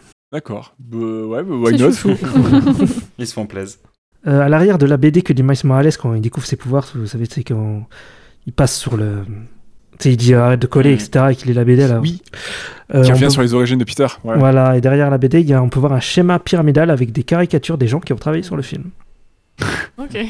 Mais ouais, en plus, c'est euh, c'est quelqu'un de connu hein, qui a fait cette bande dessinée-là, qui l'a designé. J'ai oublié son nom, c'est un gros auteur de comics euh, aussi, euh, dont le nom m'échappe. Il est. Bah, J'ai appris ça dans l'artbook aussi. Et... C'est pas Steve Ditko? C'est pas un nom Euh, non, c'est pas Ditko, je crois. C'est un autre grand nom du comics qui a travaillé sur Spidey. Mhm. Et, euh, et qui, qui a en fait euh, retravaillé à sa manière les premières planches de Spider-Man euh, de Ditko et, Ouais. et de Lee. Et euh, pour leur redonner un- une nouvelle jeunesse, un nouveau ton pour que ça colle un peu au film dans le design. Ah, bah c'est peut-être et- Bendis alors, non? C'est pas Bendis? Ou c'est Sarah Pichelli? Non, c'est pas Pichelli. Ok. C'est un gars. Ok. Et, mais je crois que c'est pas Bendis non plus. Bah, je sais plus, mais si vous avez l'occasion de lire l'artbook, il y aura la réponse. Je suis désolé, j'ai oublié le nom et je l'ai pas noté. D'ailleurs, sur la couverture de ce comic, tu- bah, c'est celle où il attrape un mec, là, Mm. tu sais. Il Oui. Bah, le mec, si vous regardez, il a la tête de, du réalisateur euh, Bon Persichetti. Ah, d'accord. Le nombre inscrit sur chaque univers, donc lors de la scène du synchrotron, vous voyez, on voit un écran avec les univers. Bah, c'est ceux des univers de la BD. Par exemple, on voit écrit euh, E1610 pour l'univers de Miles, qui est l'univers euh, Earth 1610, 1610, qui est le- l'univers Ultimate dans les comics, en fait. Ou on voit E616, qui est le numéro de l'univers classique de chez Marvel. Ok, ok. Voilà, on a Stanley plusieurs fois dans le film. euh, moi, j'ai bah, j'ai au moins quatre fois, moi, dans le film. Ah, ok. Ouais, ouais. Oh, ouais. Oui, en fait, enfin, je sais pas si c'est si c'est ce que tu allais dire, mais euh, Ditko et euh, Stanley sont morts en 2018. Et d'ailleurs, Oui, euh, je crois que Stanley est mort en octobre 2018, donc deux mois avant, euh, avant la sortie de ce film, donc c'est pour ça qu'il y a les cartons à la fin euh, pour eux, et c'est pour ça aussi que y a- ils avaient envie, je pense, de, de lui rendre hommage le plus possible. Quoi. C'est, ça paraissait logique. Ouais, clairement. On le voit notamment sur le passage piéton, là, quand, quand ils sont par terre avec euh, Peter B. Parker et Miles Ah Morales. oui. Ils traversent, ouais. Ouais, ils traversent. On voit une photo dans le repère. Et on voit aussi, euh, à la fin du film, à la toute fin du film, quand ils se baladent, euh, Miles Morales, dans la ville, de, à un moment, il passe à côté du train, mais il faut faire pause et tu le vois dans un wagon. Voilà. D'accord, ah oui. C'est plus Ils l'ont mis partout. Ouais. Euh, alors ça c'est rigolo. Dans chaque projet de Lord et Miller, donc par exemple dans 21 Jump Street, ils mettent un dauphin et le sang d'un dauphin. Donc à un moment on voit un dauphin euh, vers la fin du film, un dauphin tout droit sorti d'un aquarium et projeté dans notre univers pendant quelques secondes. D'accord. C'est des fans de flipper. Je sais pas, ils mettent des dauphins tout le temps. Private joke. euh. Ouais. Euh, au début du film, pendant l'écran, euh, vous savez Columbia avec la statue là, on voit une femme cow-boy. Je sais pas si vous avez calé ça, une femme. euh, Non. Ah non, pas du tout. Non. Vous avez pas vu au début quand il y a le truc Columbia, il y a une meuf en dessin animé, Ah, si, si, cowgirl là, Oui, qui, oui. qui tire. Donc c'est inspiré d'un film qui s'appelle Cat Balou. Donc c'est un film avec Jane Fonda dans les années 60, euh, qui est un des films préférés de Lord et Miller. Ok. D'accord. Ah oui, checker. ils se sont vraiment fait plaisir. ils ont mis plein de petites, euh, petites refs. Donc euh, ouais. Pourquoi Spider-Man a-t-il le buggy dans son repère? Dans, les- bah, dans les années 70, il avait un buggy. Voilà. Euh, dans le repère de Peter, euh, il y a des refs. euh, costume, oui, bah, il y a celui du jeu PlayStation 4. Et on peut voir aussi une photo de Spider-Man avec Barack Obama. Ah ok, je suis pas fait gaffe. Il y a tellement de, tellement de choses dans ce film de caché. c'est impressionnant. C'est très très riche. Euh, on peut voir aussi vers la fin du film, quand le, le Screen Control est en train d'exploser, on peut voir la machine de tempête de boulettes géantes dont on parlait. Ok. euh, Ah ça voilà. Vas-y, un petit dernier. Ouais, non, mais il faut faire pause. hein. Bon, C'est mon dernier, de toute façon. Euh, donc, dans la salle de réception, euh, donc, euh, quand il y a la, la réception pour le, avec le caïd et tout, là, vers la fin du film, on peut voir deux personnages en costume. Il y a un chauve et un avec un bouc, quoi, une petite barbe. Celui avec le bouc, c'est le chef des effets visuels, Danny Dimian. Et le chauve, c'est Josh Beveridge, le chef de l'animation. Ah, Ils se sont fait plaisir. Ils se sont mis dans le film. Bon, après, tout. ils ont raison. hein. Bah ouais, c'est cool en vrai. ouais, c'est clair. Je sais qu'il y a plein de concept artistes et tout, euh, divers et variés, Oh qui bah ont oui. aussi mis leur nom sur certaines enseignes en ville qu'on peut retrouver, euh, notamment euh, Thomson et compagnie. et, euh, du coup, sur certaines enseignes, on peut voir le nom de certains artistes qui ont taffé sur le film, c'est galeries. Ils ont déformé des marques et tout. euh, Ah ouais. Redex, euh, genre de truc, quoi. Ah, C'est chouette. Oui, c'est vrai. oui. Et le truc de la glace, je crois que c'est un truc vrai. Au tout début, tu sais, la glace qui est moche, là. La glace euh, Ah oui. Ah oui, oui, oui. Oui, C'est le seul plan en live action euh, Enfin, Ah oui. qui, Oui. est, qui est une image du monde réel. Ouais, j'avais déjà vu passer ça, il y a les mêmes avec euh, d'autres euh, d'autres trucs des Ouais. Simpsons et tout. oui, Les oui, glaces oui. éclatées, là. Euh, bah écoutez, je vous propose de passer directement à la dernière partie avant de conclure. Donc parler un petit peu, reparler un petit peu de visuel et un petit peu de musique, Mhm. si ça vous dit, puisque l'heure tourne. Ouais. Et on va pas garder Max pendant 30 ans non plus, le pauvre. Mmh, T'inquiète. Donc euh, on va parler un petit peu de technique euh, euh, et animation. Donc euh, bah, le film est un film d'animation 3D, mais qui utilise également euh, de la 2D. Donc on a une 3D très marquée, un très très très texturé. Il y, a un- il y a un grain qui est très présent et, euh, et notamment du tramage comme en bande dessinée. hein. Énorme présence de, présence de tramage, donc les, les points que vous pouvez voir, euh, que ce soit dans du manga ou de la bande dessinée, euh, pour notamment avoir des, placer des ombres, de la texture, tout ça. Moi, il y a un truc qui m'avait. Là, euh, mais c'est même en voyant le 2, je me suis dit, ah, c'est bizarre. Et je, je, me suis... je me souviens plus si c'était dans le 1, mais là, j'ai revu, j'ai vu, oui. Il y a ce qu'on appelle des aberrations chromatiques. Et en fait, t'as l'impression que les bonhommes, enfin, les personnages, pardon, euh, ils sont. euh, t'as l'impression que tu dois mettre les lunettes 3D pour voir parce que ça fait un. Tu sais, ça fait Ouais. euh, rouge, vert. euh. Des fois, je me dis, mais il faut que je mette les lunettes 3D ou... En fait, Ah, en Oui. fait, c'est. Ouais, je- je- bah, en fait, c'est volontaire. c'est- C'était une envie de reproduire ce défaut d'impression qu'il y avait sur certains comics euh, euh, qui étaient Ah. imprimés sur papier. Et en fait, tu as ce petit effet de flou et de. Bah, presque comme s'il y avait un- une image sur une image un, peu, un tout petit peu décalée, un espèce de. de Mm. Oui, c'est- C'est c'est pas si simple que ça à décrire, mais, mais en fait, voilà, ça, je vois ça vient d'un défaut de- d'impression Ouais. des comics et c'était aussi bah, une, une volonté artistique de, de pousser ce truc au bout en, en reprenant ce, ce petit détail que, l'habi- que les lecteurs de Ouais. comics ont, ou en tout cas les, les vieux lecteurs de comics, parce que c'est un peu moins Ouais. le cas maintenant, mais ça, ça arrive toujours, hein, euh, ont l'habitude de voir euh, quand ils lisent des comics. euh. C'est ça. Parce qu'en fait, les En couleurs, papier. on les imprime par couche. Même dans les BD. hein, Ouais, dans les BD aussi, ça peut j'ai arriver, ouais. de comics, mais j'ai ce sûr, souvenir euh, très emprunt sur des vieilles BD, Ouais. genre Mhm. Astérix ou quoi, où t'as ce. C'est doublages un comme ton petit imprimante, peu, c'est euh, les couleurs, on les imprime par ouais. couche. Tu sais, t'as des cartouches de grossièrement, tu vois, mais les press offset et tout, c'est un peu différent, mais mais c'est imprimé par couche. Chaque couleur euh, est placée euh, les unes à la suite des autres. Et euh, quand t'as un décalage, euh, ça crée ben, ce côté RGB, lunettes 3D, et, et tu peux voir le décalage des couches. C'est pour ça Ah, que tu, ouais. tu as, ces aberrations là. Et du coup, ils les ont recréés euh, euh, le artificiellement dans le film pour avoir euh, Ouais. cet aspect-là. Vraiment, c'est vraiment une volonté d'avoir un comics animé, y compris dans, dans ses défauts, en fait. Ouais. L'impression, l'aspect sérigraphie aussi, le décalcomanie des t-shirts. Ouais, c'était là dès le début. Bah, je, vais citer le... je vais citer quelques noms, mais on a Justin K. Thompson qui est le chef décorateur. On a Dean Gordon à la DA. Et euh, les objectifs, c'était euh, un petit peu donner des textures comics au film et coller aux concepts originaux. hein. C'était vraiment. euh, D'entrée de jeu, c'est ce que tu comprends euh, quand, quand tu quand tu t'intéresses un peu au projet. Et ouais, on est sur. euh, je sais pas si vous avez remarqué l'animation, mais en animation, il y a. hum, C'est souvent très fluide l'animation 3D. On est souvent sur du 24 images par seconde. Et là, euh, le film, il est, il est aux alentours de 12 images par seconde. Donc il y a un côté très, très saccadé. Parfois, on est limite sur de la stop motion, des fois, Ouais, par moment vrai. euh, Mm. à l'ancienne. Mhm. Ouais, de ouf. Et euh, bah, moi, je trouve que ça marche de ouf. Enfin, le dynamisme. Après, moi, j'aime beaucoup les, les low FPS dans les vieux cartoons, tout ça, parce que normalement, c'est plutôt le vieux cartoon qui se faisait en 12, voire même 8 FPS des fois pour certains. Parce que c'est aussi une économie d'énergie Ah ouais. et de, Ah de, de- enfin, de- d'énergie, de ressources, et de, de temps, tout ça. Et pour, le, pour du vieux cartoon, Tex Avery et compagnie, t'as pas forcément besoin de beaucoup de frames. hein, pour, euh, c'est pour ça que souvent, ils vont, ils vont à l'essentiel dans le dessin et tout. Et bah là, je trouve que ça marche de ouf et que les scènes restent ultra dynamiques, même en, De ouf. même en 12, euh, 12 frames, quoi. Et j'adore. Enfin, c'est trop bien. Et puis ça change un peu ton œil et tout. Ça, ça, ça, ça te fait voir des, des choses que t'as un peu moins l'habitude de voir. Et, euh, Ouais, ouais, ouais. Moi, j'ai noté un truc Ouais, qu'ils disent ouf. dans les commentaires audio. J'ai pas tout compris. Mais, euh, je peux vous dire Vas-y, ça vas-y. pour le coup. Donc c'est dans la scène, euh, tu sais quand il se fait euh, poursuivre dans la- l'école par le par le gardien là, par le, Oui. par le là, cul, ouais, l'agent de sécu, là, ouais. Euh, ouais, quand il va dans son bureau, et à un moment, à ce moment-là, dans les commentaires audio, ils disent on peut voir un panoramique filé. Et dans un film sans flou, sans flou cinétique, si vous décortiquez ce panoramique filé image par image vers la porte, chaque visage vous, apparaîtra- vous apparaîtra graphiquement étiré afin que l'effet stromboscopique ne vous fasse pas tomber dans les pommes. À la place du flou cinétique, ils ont étiré les membres, ils ajoutaient plus d'un membre. Il y a des images, c'est drôle si vous. bah, après, il a, il a pas fini sa phrase. Et il y a un mec qui dit Ah ouais, l'effet pinceau sec. Et après, ça dit On est revenu aux outils fondam- fondamentaux utilisés dans l'animation 2D. Donc, euh, je, sais, Ok. je sais pas si vous avez tout compris, mais. Euh, bah là, c'est un peu obscur, sachant que j'ai pas la. Enfin, j'ai pas la scène. J'ai la scène en tête, mais pas à l'instant présent. Mais en gros, si j'ai bien, com- si j'ai bien compris, si tu fais des arrêts sur image euh, et que tu décortiques euh, l'image, tu peux avoir un plan où Miles il a genre deux bras par exemple. Enfin, c'est ça. Ouais, je crois Mm. que c'est un peu ça, ouais. Ouais. Ça parle de plusieurs membres, des membres étirés. Mhm. C'est ça, ouais. Un peu comme si c'était un livre, et puis si tu tournes les pages, ça donne une animation euh, très vite. Enfin, je sais pas Non, ce ouais, que je- veux dire, je pense que c'est un Tu peu un dessines délire sur chaque ça, ouais. page. Et puis Parce tu qu'il n'y a fais- pas de flou Euh, oui. cinétique, ils disent dans le, dans le film. De flou de mouvement, ouais. Mm. Il y a pas de... Oui, il n'y a pas de flou en fait. Il n'y a pas de. Ouais.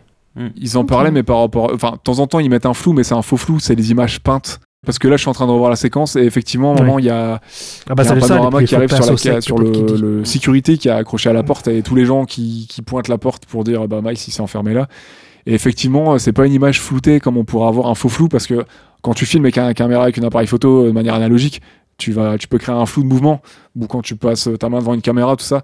Mais en 3D euh, euh, ou en animation, si tu le crées pas, euh, ça marche pas. Oui. Si tu le simules Oui. pas via des options, ou si tu le crées pas toi-même, il n'y a pas de flou cinétique puisque tu fais tout de A à Z. Et, et là, ouais, en effet, sur cette séquence, juste avant, euh, t'as un travelling caméra hyper rapide, là, Ah, et oui. bah, t'as pas de flou, c'est peint. Les figures sont déformées et peintes comme pour créer un flou. Et pourquoi on tomberait dans les pommes Ouais, en effet, c'est- le- Afin que l'effet stromboscopique ne vous fasse pas tomber dans les pommes. Ouais. Je sais... enfin, après, je pense que c'est plus euh, niveau expression qui dit ça. Mais Mm. Ah, en d'accord. gros, tu trouves ça moche ou je sais pas. Enfin, sur le... Ok. Ah, je crois que ça pouvait vraiment, genre, te fucked up le cerveau. Ouais, ou côté du motion sickness, tu sais. euh, Ouais, parce que certains, certains mouvements de caméra, certaines euh, choses, quand ça sont dynamiques ou mal gérées, euh, Ah, motion sickness ça, peut, ouais. euh, bah, ça peut donner la nausée. Comme dans un jeu, en fait, tu sais, des fois, certains jeux, euh, bah, je sais que ma copine, elle est, elle est très sensible, elle, au motion sickness. Et dans certains jeux, euh, Ah, notamment ouais. avec une vue FPS à la première personne, euh, et bah, ça, lui, ça lui arrive très facilement d'avoir un- une sorte de, de mal de mer, quoi, euh, à cause de la caméra, des réactions, etc. Quoi. Donc il y a peut-être cette raison-là pour ce genre de scène. C'est peut-être à ça qui fait allusion, peut-être. Ah, ouais, d'accord. Ouais, ouais, ce serait pas déconnant. On est tous d'accord pour dire que voilà, on se répète une dernière fois, mais que le film c'est de la folie visuellement. hein. ça s'était jamais fait dans. On a eu des trucs de fou hein, visuellement, mais dans cet acabit-là, aux États-Unis, euh, sur un projet de cette ampleur avec une licence aussi grosse, c'est la première fois. Surtout dans ce contexte-là. Et puis, euh, Oui. enfin, moi, je trouve que ce qui montre à quel point le film a, a marqué visuellement, c'est qu'il a fait des, des petits, d'une certaine manière.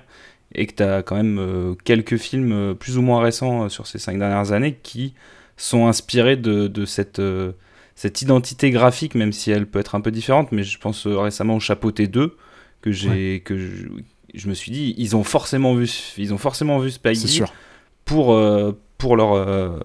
comme, enfin, ils ont- ils l'ont comme, comme, comme intention dans, dans, dans ce qu'ils voulaient faire eux-mêmes, tu vois. Et, et bah, les Michel contre les machines, c'est un peu la même chose, hein. C'est c'est même. euh, Et bah, c'est producteur. lors des, c'est lors des Miller, donc forcément. Et même studio, Sony plus. aussi. Donc, euh, ils sont, Ouais, ils sont appuyés dessus. Et puis j'a- j'avais un autre exemple là, que j'ai oublié, mais. euh, bah, il y a Tortue Ninja qui arrive. Tortue Ninja, délire, exactement. Mm. hein. Ouais. Moi j'ai pensé aussi à Arkane. Arkane, exactement, c'était ça que j'avais aussi en tête. Ah ouais. oui, oui, oui. Arkane, on a aussi sur Ah cette oui, volonté-là euh, de, Mhm. de- d'avoir des persos peints, euh, un dynamisme Ouais, de beaucoup ouf, de, euh, beaucoup de textures, ouais, ouais. une sacrée Mhm. écriture aussi, mine de rien. C'est clair.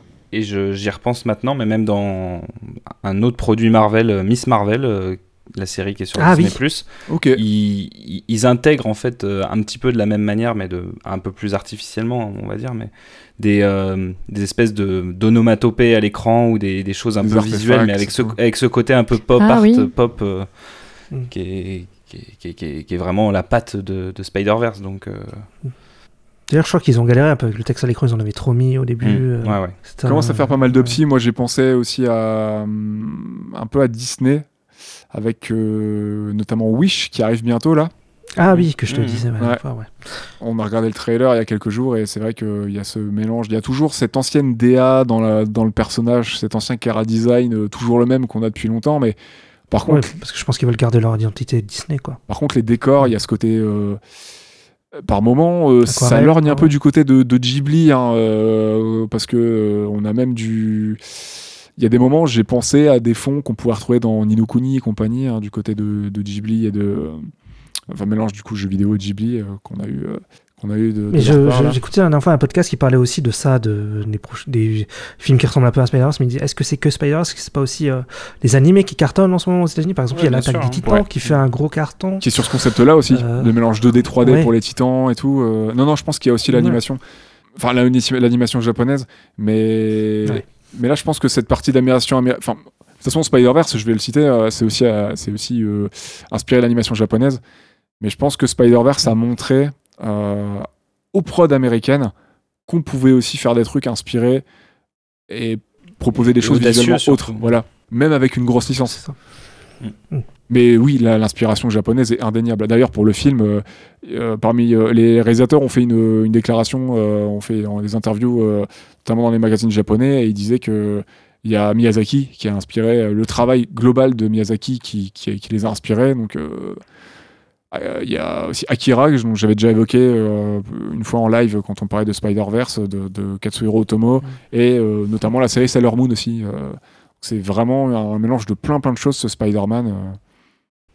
Et, et ce qui est marrant aussi, c'est de voir euh, les gens qui ont, qui ont encensé le film. Tu prends des mecs comme euh, Guillermo del Toro, qui a aussi quand même euh, un pied dans l'animation depuis Ouais. un petit moment et qui, qui est, qui est passionné par ça. C'est- c'est- C'était un des premiers à faire le, le- le lobbying pour que le film chope l'Oscar. Et je crois que tu as Edgar Wright aussi, qui a aussi un peu ce, ce côté un peu pop que, Oui. qui, est, qui, est, qui est inhérent à, Spider-Verse. Et, et c'est ces mecs-là euh, qui, qui te disent que c'est un des meilleurs films euh, à voir, quoi. Donc c'est c'est pas pour rien, quoi. Je pense que si on est si on est beaucoup habitué à la peut-être à la japanimation où ils sont un peu plus audacieux sur certains bords, je trouve, ou même la- l'animation euh, européenne, hein, on, on tente régulièrement des choses qui sont grave grave cool. Euh, mais c'est vrai que l'animation américaine, on va dire, à très gros budget, est plutôt frileuse. hein, ça va plutôt chacun a un peu son style et il reste un peu dedans. Et au moins, Spider-Verse aura montré qu'on on peut bousculer un peu les codes et proposer des nouvelles choses, quoi, et faire un beau film et un bon film en étant bien écrit, quoi. Et euh, bah, j'espère que des boîtes même comme Disney et compagnie et même Pixar, hein, parce que Pixar, il y a Elemental là qui arrive là, qui a aussi, qui va lorgner aussi du Ça a côté l'air très de. basique ça. Bah, en termes de texture, ça a l'air de ressembler à du Pixar, mais ça a l'air de lorgner un petit peu du côté euh, texture peinte aussi un peu à la, c'est la vrai. Spider-Verse. Ah, et. Oui, Lucas, il y a un avait côté ça. un peu dessin, ouais. Mm. Et Lucas, il y avait un peu ça aussi. hein, ça, ça lorgnait à mort du côté de Miyazaki. C'est une des principales refs. Ah bah euh, Lucas, oui, c'était oui, oui, c'était complètement inspiré de Ghibli. Mais il y avait Alerte Rouge qui était très, euh, qui avait un côté un peu Spider-Verse. Ouais, euh, qui avait l'air aussi. Ouais. J'ai pas encore vu, mais ça avait l'air d'être aussi. Ouais, c'est vrai que tu l'évoques, Très j'avais chouette. zappé. Ouais. Ok. Après, je sais Il y pas avait euh, les Bad Guys aussi. mais- Oui. Il y a les bad guys aussi. euh, Mm. Je sais Ah pas oui, si- c'est c'est un très bon exemple aussi ouais, de ce côté. euh, Et Mm. peut-être que. On, vous l'avez tous on- Ici, on a tous vu le chapeauté 2. Hein. Oui, oui. Euh, Il y a un Sh- Shrek éventuel qui est teasé à la fin. Ah oui. Peut-être que ça va continuer de lorgner de ce côté-là et euh, aussi, carrément euh, euh, remodeler euh, l'aspect Shrek pour proposer quelque chose de de, de, de Quelque chose qui te plaira. Peut-être, ouais, peut-être. qui sait? Sait-on jamais Le miracle. Faites un Batman comme ça, s'il vous plaît, merci. Bah, en, vrai, euh, La demande est lancée. Un Batman Beyond a- comme ça, je sais, je signe dessus. ah bah pareil. Ouais, il y a, hop, il y a ouais. un projet comme ça en plus. Il y a un projet comme ça, mais je sais pas s'ils vont le- vraiment le faire. Ça serait vachement bien. On verra. Avec, Ouais. James, avec James Gunn euh, chez DC, je me dis que on peut tenter des choses en animation euh, peut-être un peu plus folles que, que d'habitude euh, chez ouf. DC. Quoi. Bah déjà, il arrive et le premier projet qui sort, c'est un- une série d'animation. Ouais, exactement. Ah, peut-être. Bah, ça peut être cool. Bah, écoutez, bah, là, on est sur, on va dire, euh, on est sur une bonne lancée hein, depuis Spider-Verse. hein, on commence à avoir des, des- des choses assez cool. Donc, on peut se dire, on peut être euh, optimiste et avoir bon espoir qu'on va continuer à avoir euh, peut-être euh, des visuels qui se bousculent dans les grosses licences qu'on qu'on apprécie, quoi, on va dire ça. Mm, carrément. Parce que les idées, c'est pas ce qui manque, je trouve, au ciné. hein, c'est plutôt les idées dans les licences, des fois. Mm, c'est clair. Parce qu'il y a quand même des gens qui ont encore des idées. hein, on va peut-être pas être trop, être, être, trop noir non plus. Et euh, on va faire un petit point musique si ça vous dit, parce que je crois qu'on a tous apprécié la BO. Bah oui, oui. Est-ce que Claire, tu veux nous présenter, euh, tu peux me présenter un peu la zik parce que je parle beaucoup trop là dans ce podcast, j'ai l'impression. Ah bah non, c'est ok. Euh, oui, donc on a Daniel Pemberton à la composition, compositeur britannique spécialisé dans la musique de films. Euh, bon, J'ai mis quelques exemples parmi tant d'autres. Ocean's 8 de Gary Ross, Yesterday de Danny Boyle, Brooklyn's Affairs d'Edward Norton, Edward Norton, Birds of Prey de Cathy Yan, Enola Holmes d'Harry Bradbeer et les Bad Guys, qu'on a cité tout à Ah, l'heure, de Pierre. Perifel. Également, plusieurs titres dans un genre bah, du coup plutôt rap hip-hop ont été regroupés dans un album produit par Republic Records, musique qui est appréciée et écoutée par notre jeune héros Miles Morales, et qui fait intervenir plusieurs artistes comme Jade- Jaden Smith, Nicki Minaj, Lil Wayne, Post Malone, Ty Dolla Sign, Juice WRLD, Sway Lee, je Ski Mask the Slum God, Vince Staples, Tom Toes et XXX Tentations. Il me semble que Jaden Smith, il a fait aussi la musique du jeu vidéo Miles Morales. Oui, je confirme. D'accord. Ouais. Ok. Ah ouais. Et sinon, Daniel Pemberton, il est sur le Beyond. de- Bah, il est sur les deux, je crois. Ouais, c'est Beyond, je Ok. pense. ouais, il a signé pour les deux autres. D'accord.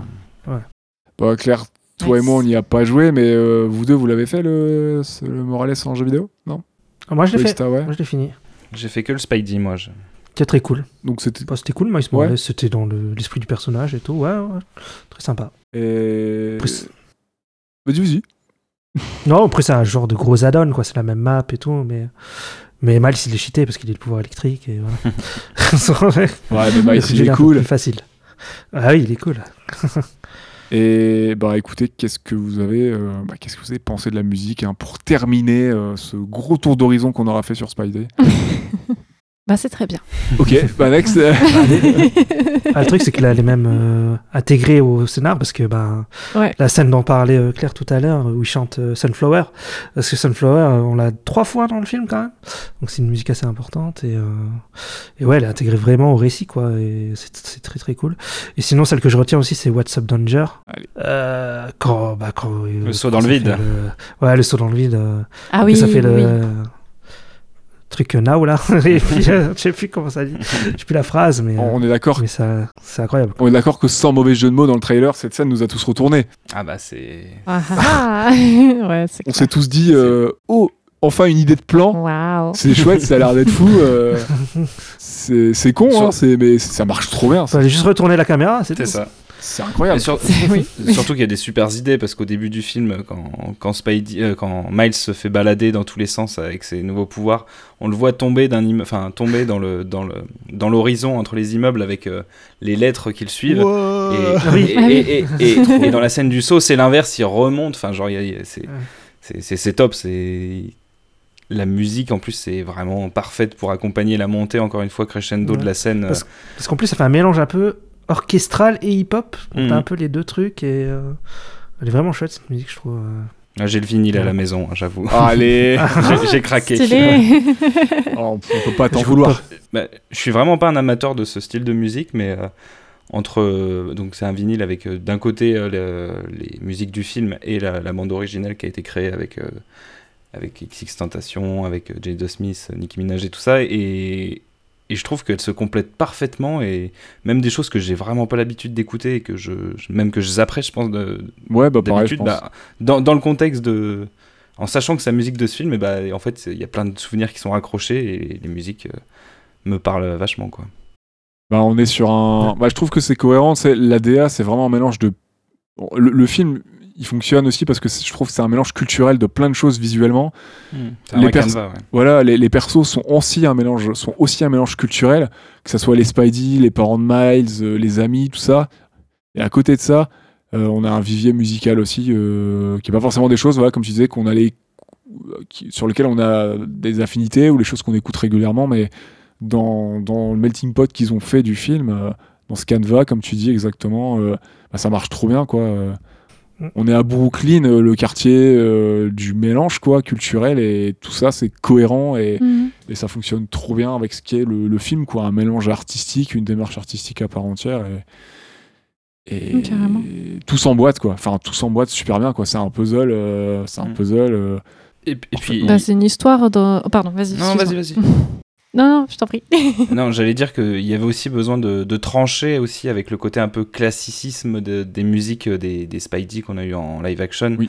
où tu avais des musiques quand même très, euh, très hollywoodiennes, même si elles sont très bien, hein, mais enfin, elles, étaient quand même très. Euh, bah, j'ai pas envie de dire classique parce que c'est pas forcément le mot, mais C'était des musiques, Mais- ça habillait la composition, euh, c- Voilà. c'était les compositions qui habillaient le film, là où Miles nous fait vivre euh, son art ça. un peu, enfin, il nous partage euh, ce qu'il aime artistiquement, là où, enfin, les, les, que ce soit les, sans donner, enfin, sans dire c'est bien ou pas bien, mais les, les Spidey de Raimi, euh, les Spidey de, de Webb et euh, le dernier, c'est, j'oublie son nom là, Watts. de Watts. John Watts. Webb, Watts, j'aurais dû retenir en plus, enfin bref. Euh, ils partagent pas vraiment cette partie-là, même si le, tu connais un petit peu vite fait certaines choses qu'aiment bien euh, le, le- le dernier Spider-Man avec les Lego, tout ça, Oui. mais ils nous partagent pas vraiment euh, leurs envies, euh, on va dire leurs envies créatives, artistiques. On sait pas ce qu'ils écoutent hein, digé- digétiquement en musique, euh, Mm, mm, mm. ce qu'ils aiment, de- même si le, le- Ah, le dernier, on sait un peu sur le cinéma. hein. un tout petit peu, ouais. Et, et sur la musique aussi, parce qu'il me semble qu'il fait des références à Led Zeppelin en confondant avec c'est vrai. ACDC. Ah enfin, oui, genre, oui, oui. C'est vrai, ils font Pour des- te montrer que justement c'est pas sa culture musicale, mais tu connais pas la sienne quoi. C'est vrai, ils font des vannes là-dessus. En plus, j'ai une petite bêtise parce que le, le Spidey de, de Rémi, il dessine son costume. Donc on le voit dessiner un peu, mine de rien. Mais bon, pas- Mm. c'est pas aussi présent que, que là, quoi. Ouais. Là, on a un graffeur, on a littéralement une séquence. Ah si, le de graphe. Andrew Garfield, il est, photo, il est photographe, Andrew Garfield. C'est vrai. Dès le début, Bah, je crois. techniquement, ils le sont tous normalement, mais bon, euh, Il, est Oui, ska- mais bon. il est skater surtout. Il est skater. Mais là, on a vraiment un Miles qui a une séquence avec son Ouais. oncle qui graffe sur de la musique, quoi. Enfin, en- Oui, c'est ça. On a... Ouais, c'est ça en fait. C'est que la musique est intégrée dans les scènes aussi. Genre là, c'est, je crois qu'ils le mettent sur un poste euh, radio. Enfin, Oui. il me semble. Mhm. euh, Je dis peut-être des bêtises, mais j'ai, Non, cette c'est ça, impression-là. c'est ça. Si, si, il met un post radio et il allume, ouais. La Une musique, il l'écoute au casque au début. C'est une musique qui revient. Enfin, ce qui est intéressant dans ce film, c'est que euh, à la fois la musique, elle fait partie de l'identité du personnage, mais que c'est vraiment une. C'est un pas, le film, personnage. c'est du- une entièreté dans le sens où l'histoire, le visuel et la musique tout concorde pour nous raconter quelque chose et que c'est pas juste une musique sympa qui accompagne le film. Non, ça a vraiment un sens dans le scénario, dans l'identité du personnage. Et ça vient, ça pop à des moments plutôt subtils, c'est intelligent, tu vois, et ça donne vraiment un, ouais, une identité euh, à tout le film. Et c'est peut-être pour ça que c'est aussi fort de se dire euh, qu'on a, qu'on a ce sentiment que Miles, il a vraiment, vraiment une identité à lui, quoi. euh, euh, qui brasse plein de choses et que c'est pas juste tu le vois dessiner, tu le vois machin. Enfin, comme Ça tout le film participe. euh, fait partie de lui, à la fois ce qui va popper visuellement, ce qu'on va entendre, et, et puis un peu comment on le découvre euh, Ouais, puis il au, y a- au- au cours du film. euh. Mm. Enfin, voilà. Et puis il y a bah, la première fois quand on le voit dans sa chambre qui chante, mais il sait pas bien les paroles et tout. c'est cool, ça. Ouais, Oui. ça- c'est aussi un peu pour qu'on s'identifie un peu à lui, parce qu'on est tous un peu pareils. Oui, on chante les chansons, mais bon, on connaît, comprend rien aux paroles. Quoi. Mais, euh, ouais, c'est- Ça part- il y a côté un peu le quotidien, tout ça. Quoi. Ouais, puis ça participe ouais, au, au fait que le perso il soit touchant et qu'il existe. Il a ses petits défauts Ouais. comme nous, ses petits trucs à lui. euh. Mais ouais, Mhm. j'avais hésité à prendre la séquence là du graphe avec, euh, avec Aaron hein, parce que je trouve que ça synthétise bien le film. Un lien entre des persos, euh, une création visuelle avec une musique euh, qui vient rythmer tout ça et dans une séquence. Encore une fois, ils sont, ils sont là pour peindre un mur. Bah, c'est une super séquence d'action en fait. C'est genre. euh, Enfin voilà quoi, enfin, tout est dit, euh, je pense. euh. Ouais. Et c'est en. Ce que j'ai bien aimé aussi, c'est que. Oh, pardon. Non, vas-y, vas-y, vas-y. vas-y, Claire, vas-y, vas-y. Ce que j'ai bien aimé aussi, c'est que hum, c'est beaucoup de show don't tell parce que à la fin, tu vois, genre ils regardent ensemble l'œuvre et puis du coup, il a tagué aussi ce personnage, euh, enfin qui est du coup sa silhouette en plein milieu, très noir, qui vient un peu se dissocier du truc très coloré derrière, et que son oncle il lui dit juste, euh, je vois ce que t'as voulu dire, mais il l'explique pas. Tu- Enfin, il y, a- il y a ce truc genre juste. Je te comprends, je vois ce que tu as voulu dire, mais c'est pas c'est pas expliqué, c'est pas et c'est ça que je trouve euh, aussi euh, pas mal. euh, voilà, j'ai bien aimé ce petit côté euh, Je suis où, d'accord, du ils coup, savent se taire. les choses passent par d'autres éléments que le fait de nous expliquer certaines choses et certaines choses sont pas expliquées c'est ok et voilà Bah, ils ont compris que bah, c'était un film aussi, on était là pour te montrer des trucs. Mm. que t'as Ah des bah, images, euh, c'est pas pour rien plein- quoi. plein de trucs à voir tu as le droit de ressentir des choses, on n'est pas obligé de tout expliquer tout le temps. Voilà, quand tu vas au musée, euh, on t'explique pas forcément, ou quand t'écoutes une musique, des fois tu peux rien comprendre à la- aux paroles. euh, Il y a des musiques que j'aime bien, je comprends et rien, et pourtant, ouais. euh, pff, Mm. et des tableaux que je sais pas qui l'a peint, euh, je sais pas, euh, j'ai pas le contexte rien, mais ça m'empêche pas d'apprécier quoi. bien sûr ouais. Ah bah écoutez, est-ce que vous avez quelque chose pour euh, quelque chose à ajouter pour conclure tout ça, ou je pense qu'on a fait un bon petit tour? Euh, Moi, j'avais juste. euh, dans les commentaires audio, j'avais juste noté un truc qu'ils disent à un moment. Je suis pas sûr d'avoir compris, non tout. Parce qu'ils disent, ils disent pour la musique, Daniel Pemberton a utilisé un orchestre de 89 musiciens gravé sur un vinyle avec lequel il a scratché sur la musique. Vous avez compris ou- ou- Enfin, je, je suis pas sûr d'avoir compris. Quin- 89 musiciens. Attends, il a enregistré et il a Ouais. rescratché derrière alors. Oh, ben, Ouais, je c'est ça. Ils ils Ouais. l'ont compré, enfin ils l'ont pressé sur vinyle et ensuite sur le vinyle il a, Il a il a remixé. scratché quoi. Putain, ce taf. Trop bien. Et il y a aussi, il a utilisé toutes sortes d'instruments étranges, notamment des BD et du journal, en guise de percussion. Ah Oh, stylé. Oh, putain ils ont vraiment poussé Ah ouais, le concept jusqu'au bout c'est un truc de fou Ça a l'air d'être un fou, lui. Hein. C'est sur le coup. hein. Et ben stylé. Comme quoi, euh, quand- Comme quoi quand t'as des idées ça fait des bons films, Ouais, c'est ça. des bah, bonnes idées. J'ai pas de meilleur mot pour conclusion. conclure. Très bonne conclusion. Bah écoute, euh, moi ça me va. Je pense qu'on va pouvoir, voilà, on va pouvoir se diriger vers la sortie. euh, on va ouvrir la porte euh, à tisser une toile vers la sortie. Déjà, déjà, euh, ça fait combien de temps qu'on enregistre? Deux heures et demie. ça va, ça va. Je m'attendais à bien pire. Euh, Ouais. Je me rends compte que j'ai été un autre nul, mais euh, on va y revenir dans deux minutes parce que bah, j'ai pas représenté Max et tout, euh, donc je te Oh. laisserai un petit truc pour euh, pour pour la fin, quoi. T'inquiète pas. ouais. Euh, écoutez, bah, j'espère que l'épisode, euh, j'espère que l'épisode vous aura plu. N'hésitez pas à vous abonner et à partager sur les différents réseaux sociaux, donc Stop Motion Pod sur Twitter, Instagram, euh, Facebook pour les grands-parents. Vous pouvez nous mettre aussi 5 étoiles sur Apple Podcast et Spotify, ça fait toujours zizir. Épisode de Spidey, c'était censé être l'épisode 2. Bon, j'espère que la petite surprise vous plaira. Vous, de toute façon, vous aurez vu le titre. Et le second épisode, du coup, des enfants perdus, sera donc Anastasia de Don Bluth et Gary Goldman, donc euh, sorti en 97. euh, donc voilà, qu'on n'a pas annulé, qu'on a juste décalé, qui sera le, prochain. N'hésitez pas aussi à aller faire un petit tour du côté Ultimate si vous le souhaitez. Si vous voulez, euh, voilà, on n'a pas sorti d'épisode, hein, mais si vous les avez pas écoutés, que vous voulez parler, écoute, nous entendre parler encore un peu plus de séries d'animation, bah faites-vous plaisir. Euh, Max, Max, Max, merci beaucoup d'avoir accepté euh, bah merci. d'être, euh, d'avoir subi ces deux heures et demie de. Oh, je, je, de je subis jamais avec Into the Spider-Verse. C'est c'est grave cool de, de t'appuyer à l'exercice avec nous, ça nous a fait trop trop plaisir. Bah écoute, c'est quoi ton actu Parce qu'on t'a invité pour parler de comics, mais si les gens le savent pas, t'es un gros amateur de comics, t'écris sur la pop culture. C'est ça, bah, je suis journaliste et j'écris euh, pour le HuffPost. Et euh, à côté, je fais du podcast avec Sofiane, euh, que vous connaissez peut-être si vous êtes arrivé euh, via Plan Séquence et via. Ouais. Peut-être via les podcasts de Sofiane, mais euh, voilà, donc. euh, moi, je, tout se passe bien. J'ai écrit un peu sur Spider-Verse, euh, pas beaucoup, j'avoue, j'aurais bien aimé aller le voir euh, en projet presse, mais c'était Ah, pas pour moi. Ah merde. mais, euh, Peut-être le prochain. Mais voilà. et il arrive bientôt. hein. Allez. Mais, mais voilà, non, moi, écoute, euh, c'est, moi je suis toujours content de venir, euh, venir euh, passer une tête chez vous. C'est toujours un plaisir de parler d'animation. C'est, c'est cool aussi de mettre en, en avant euh, d'autres, d'autres styles de cinéma. Putain, si c'est pas en dessous de- d'un film normal, il faut pas l'oublier. Ouais, alors, écoutez, Monsieur Del Toro, animation et cinéma, les gars. Hein Faut pas oublier ça. et euh, bon, écoute, tu viens quand tu veux, avec grand plaisir, et on essaiera de nouveau la prochaine fois de t'inviter pour un bon film. Moi ça me va. hein. ça, ça change des, euh, des Shazam 2 et, euh, et Morbius. hein.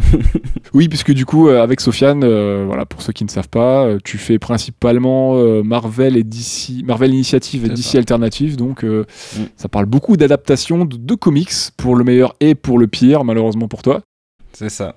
Écoute, là, on est sur une bonne lancée. On vient de faire euh, Cross the Spider-Verse Ah. et Les Gardiens 3, donc on, on est quand même. euh, Ça va. on a un peu de Faut chance. voir si The Flash. euh, Peut-être moyen d'avoir un 3-3 avec The Flash, faut voir. Mm. Oh, je je- je m'a- je m'avancerai pas là-dessus, moi, personnellement.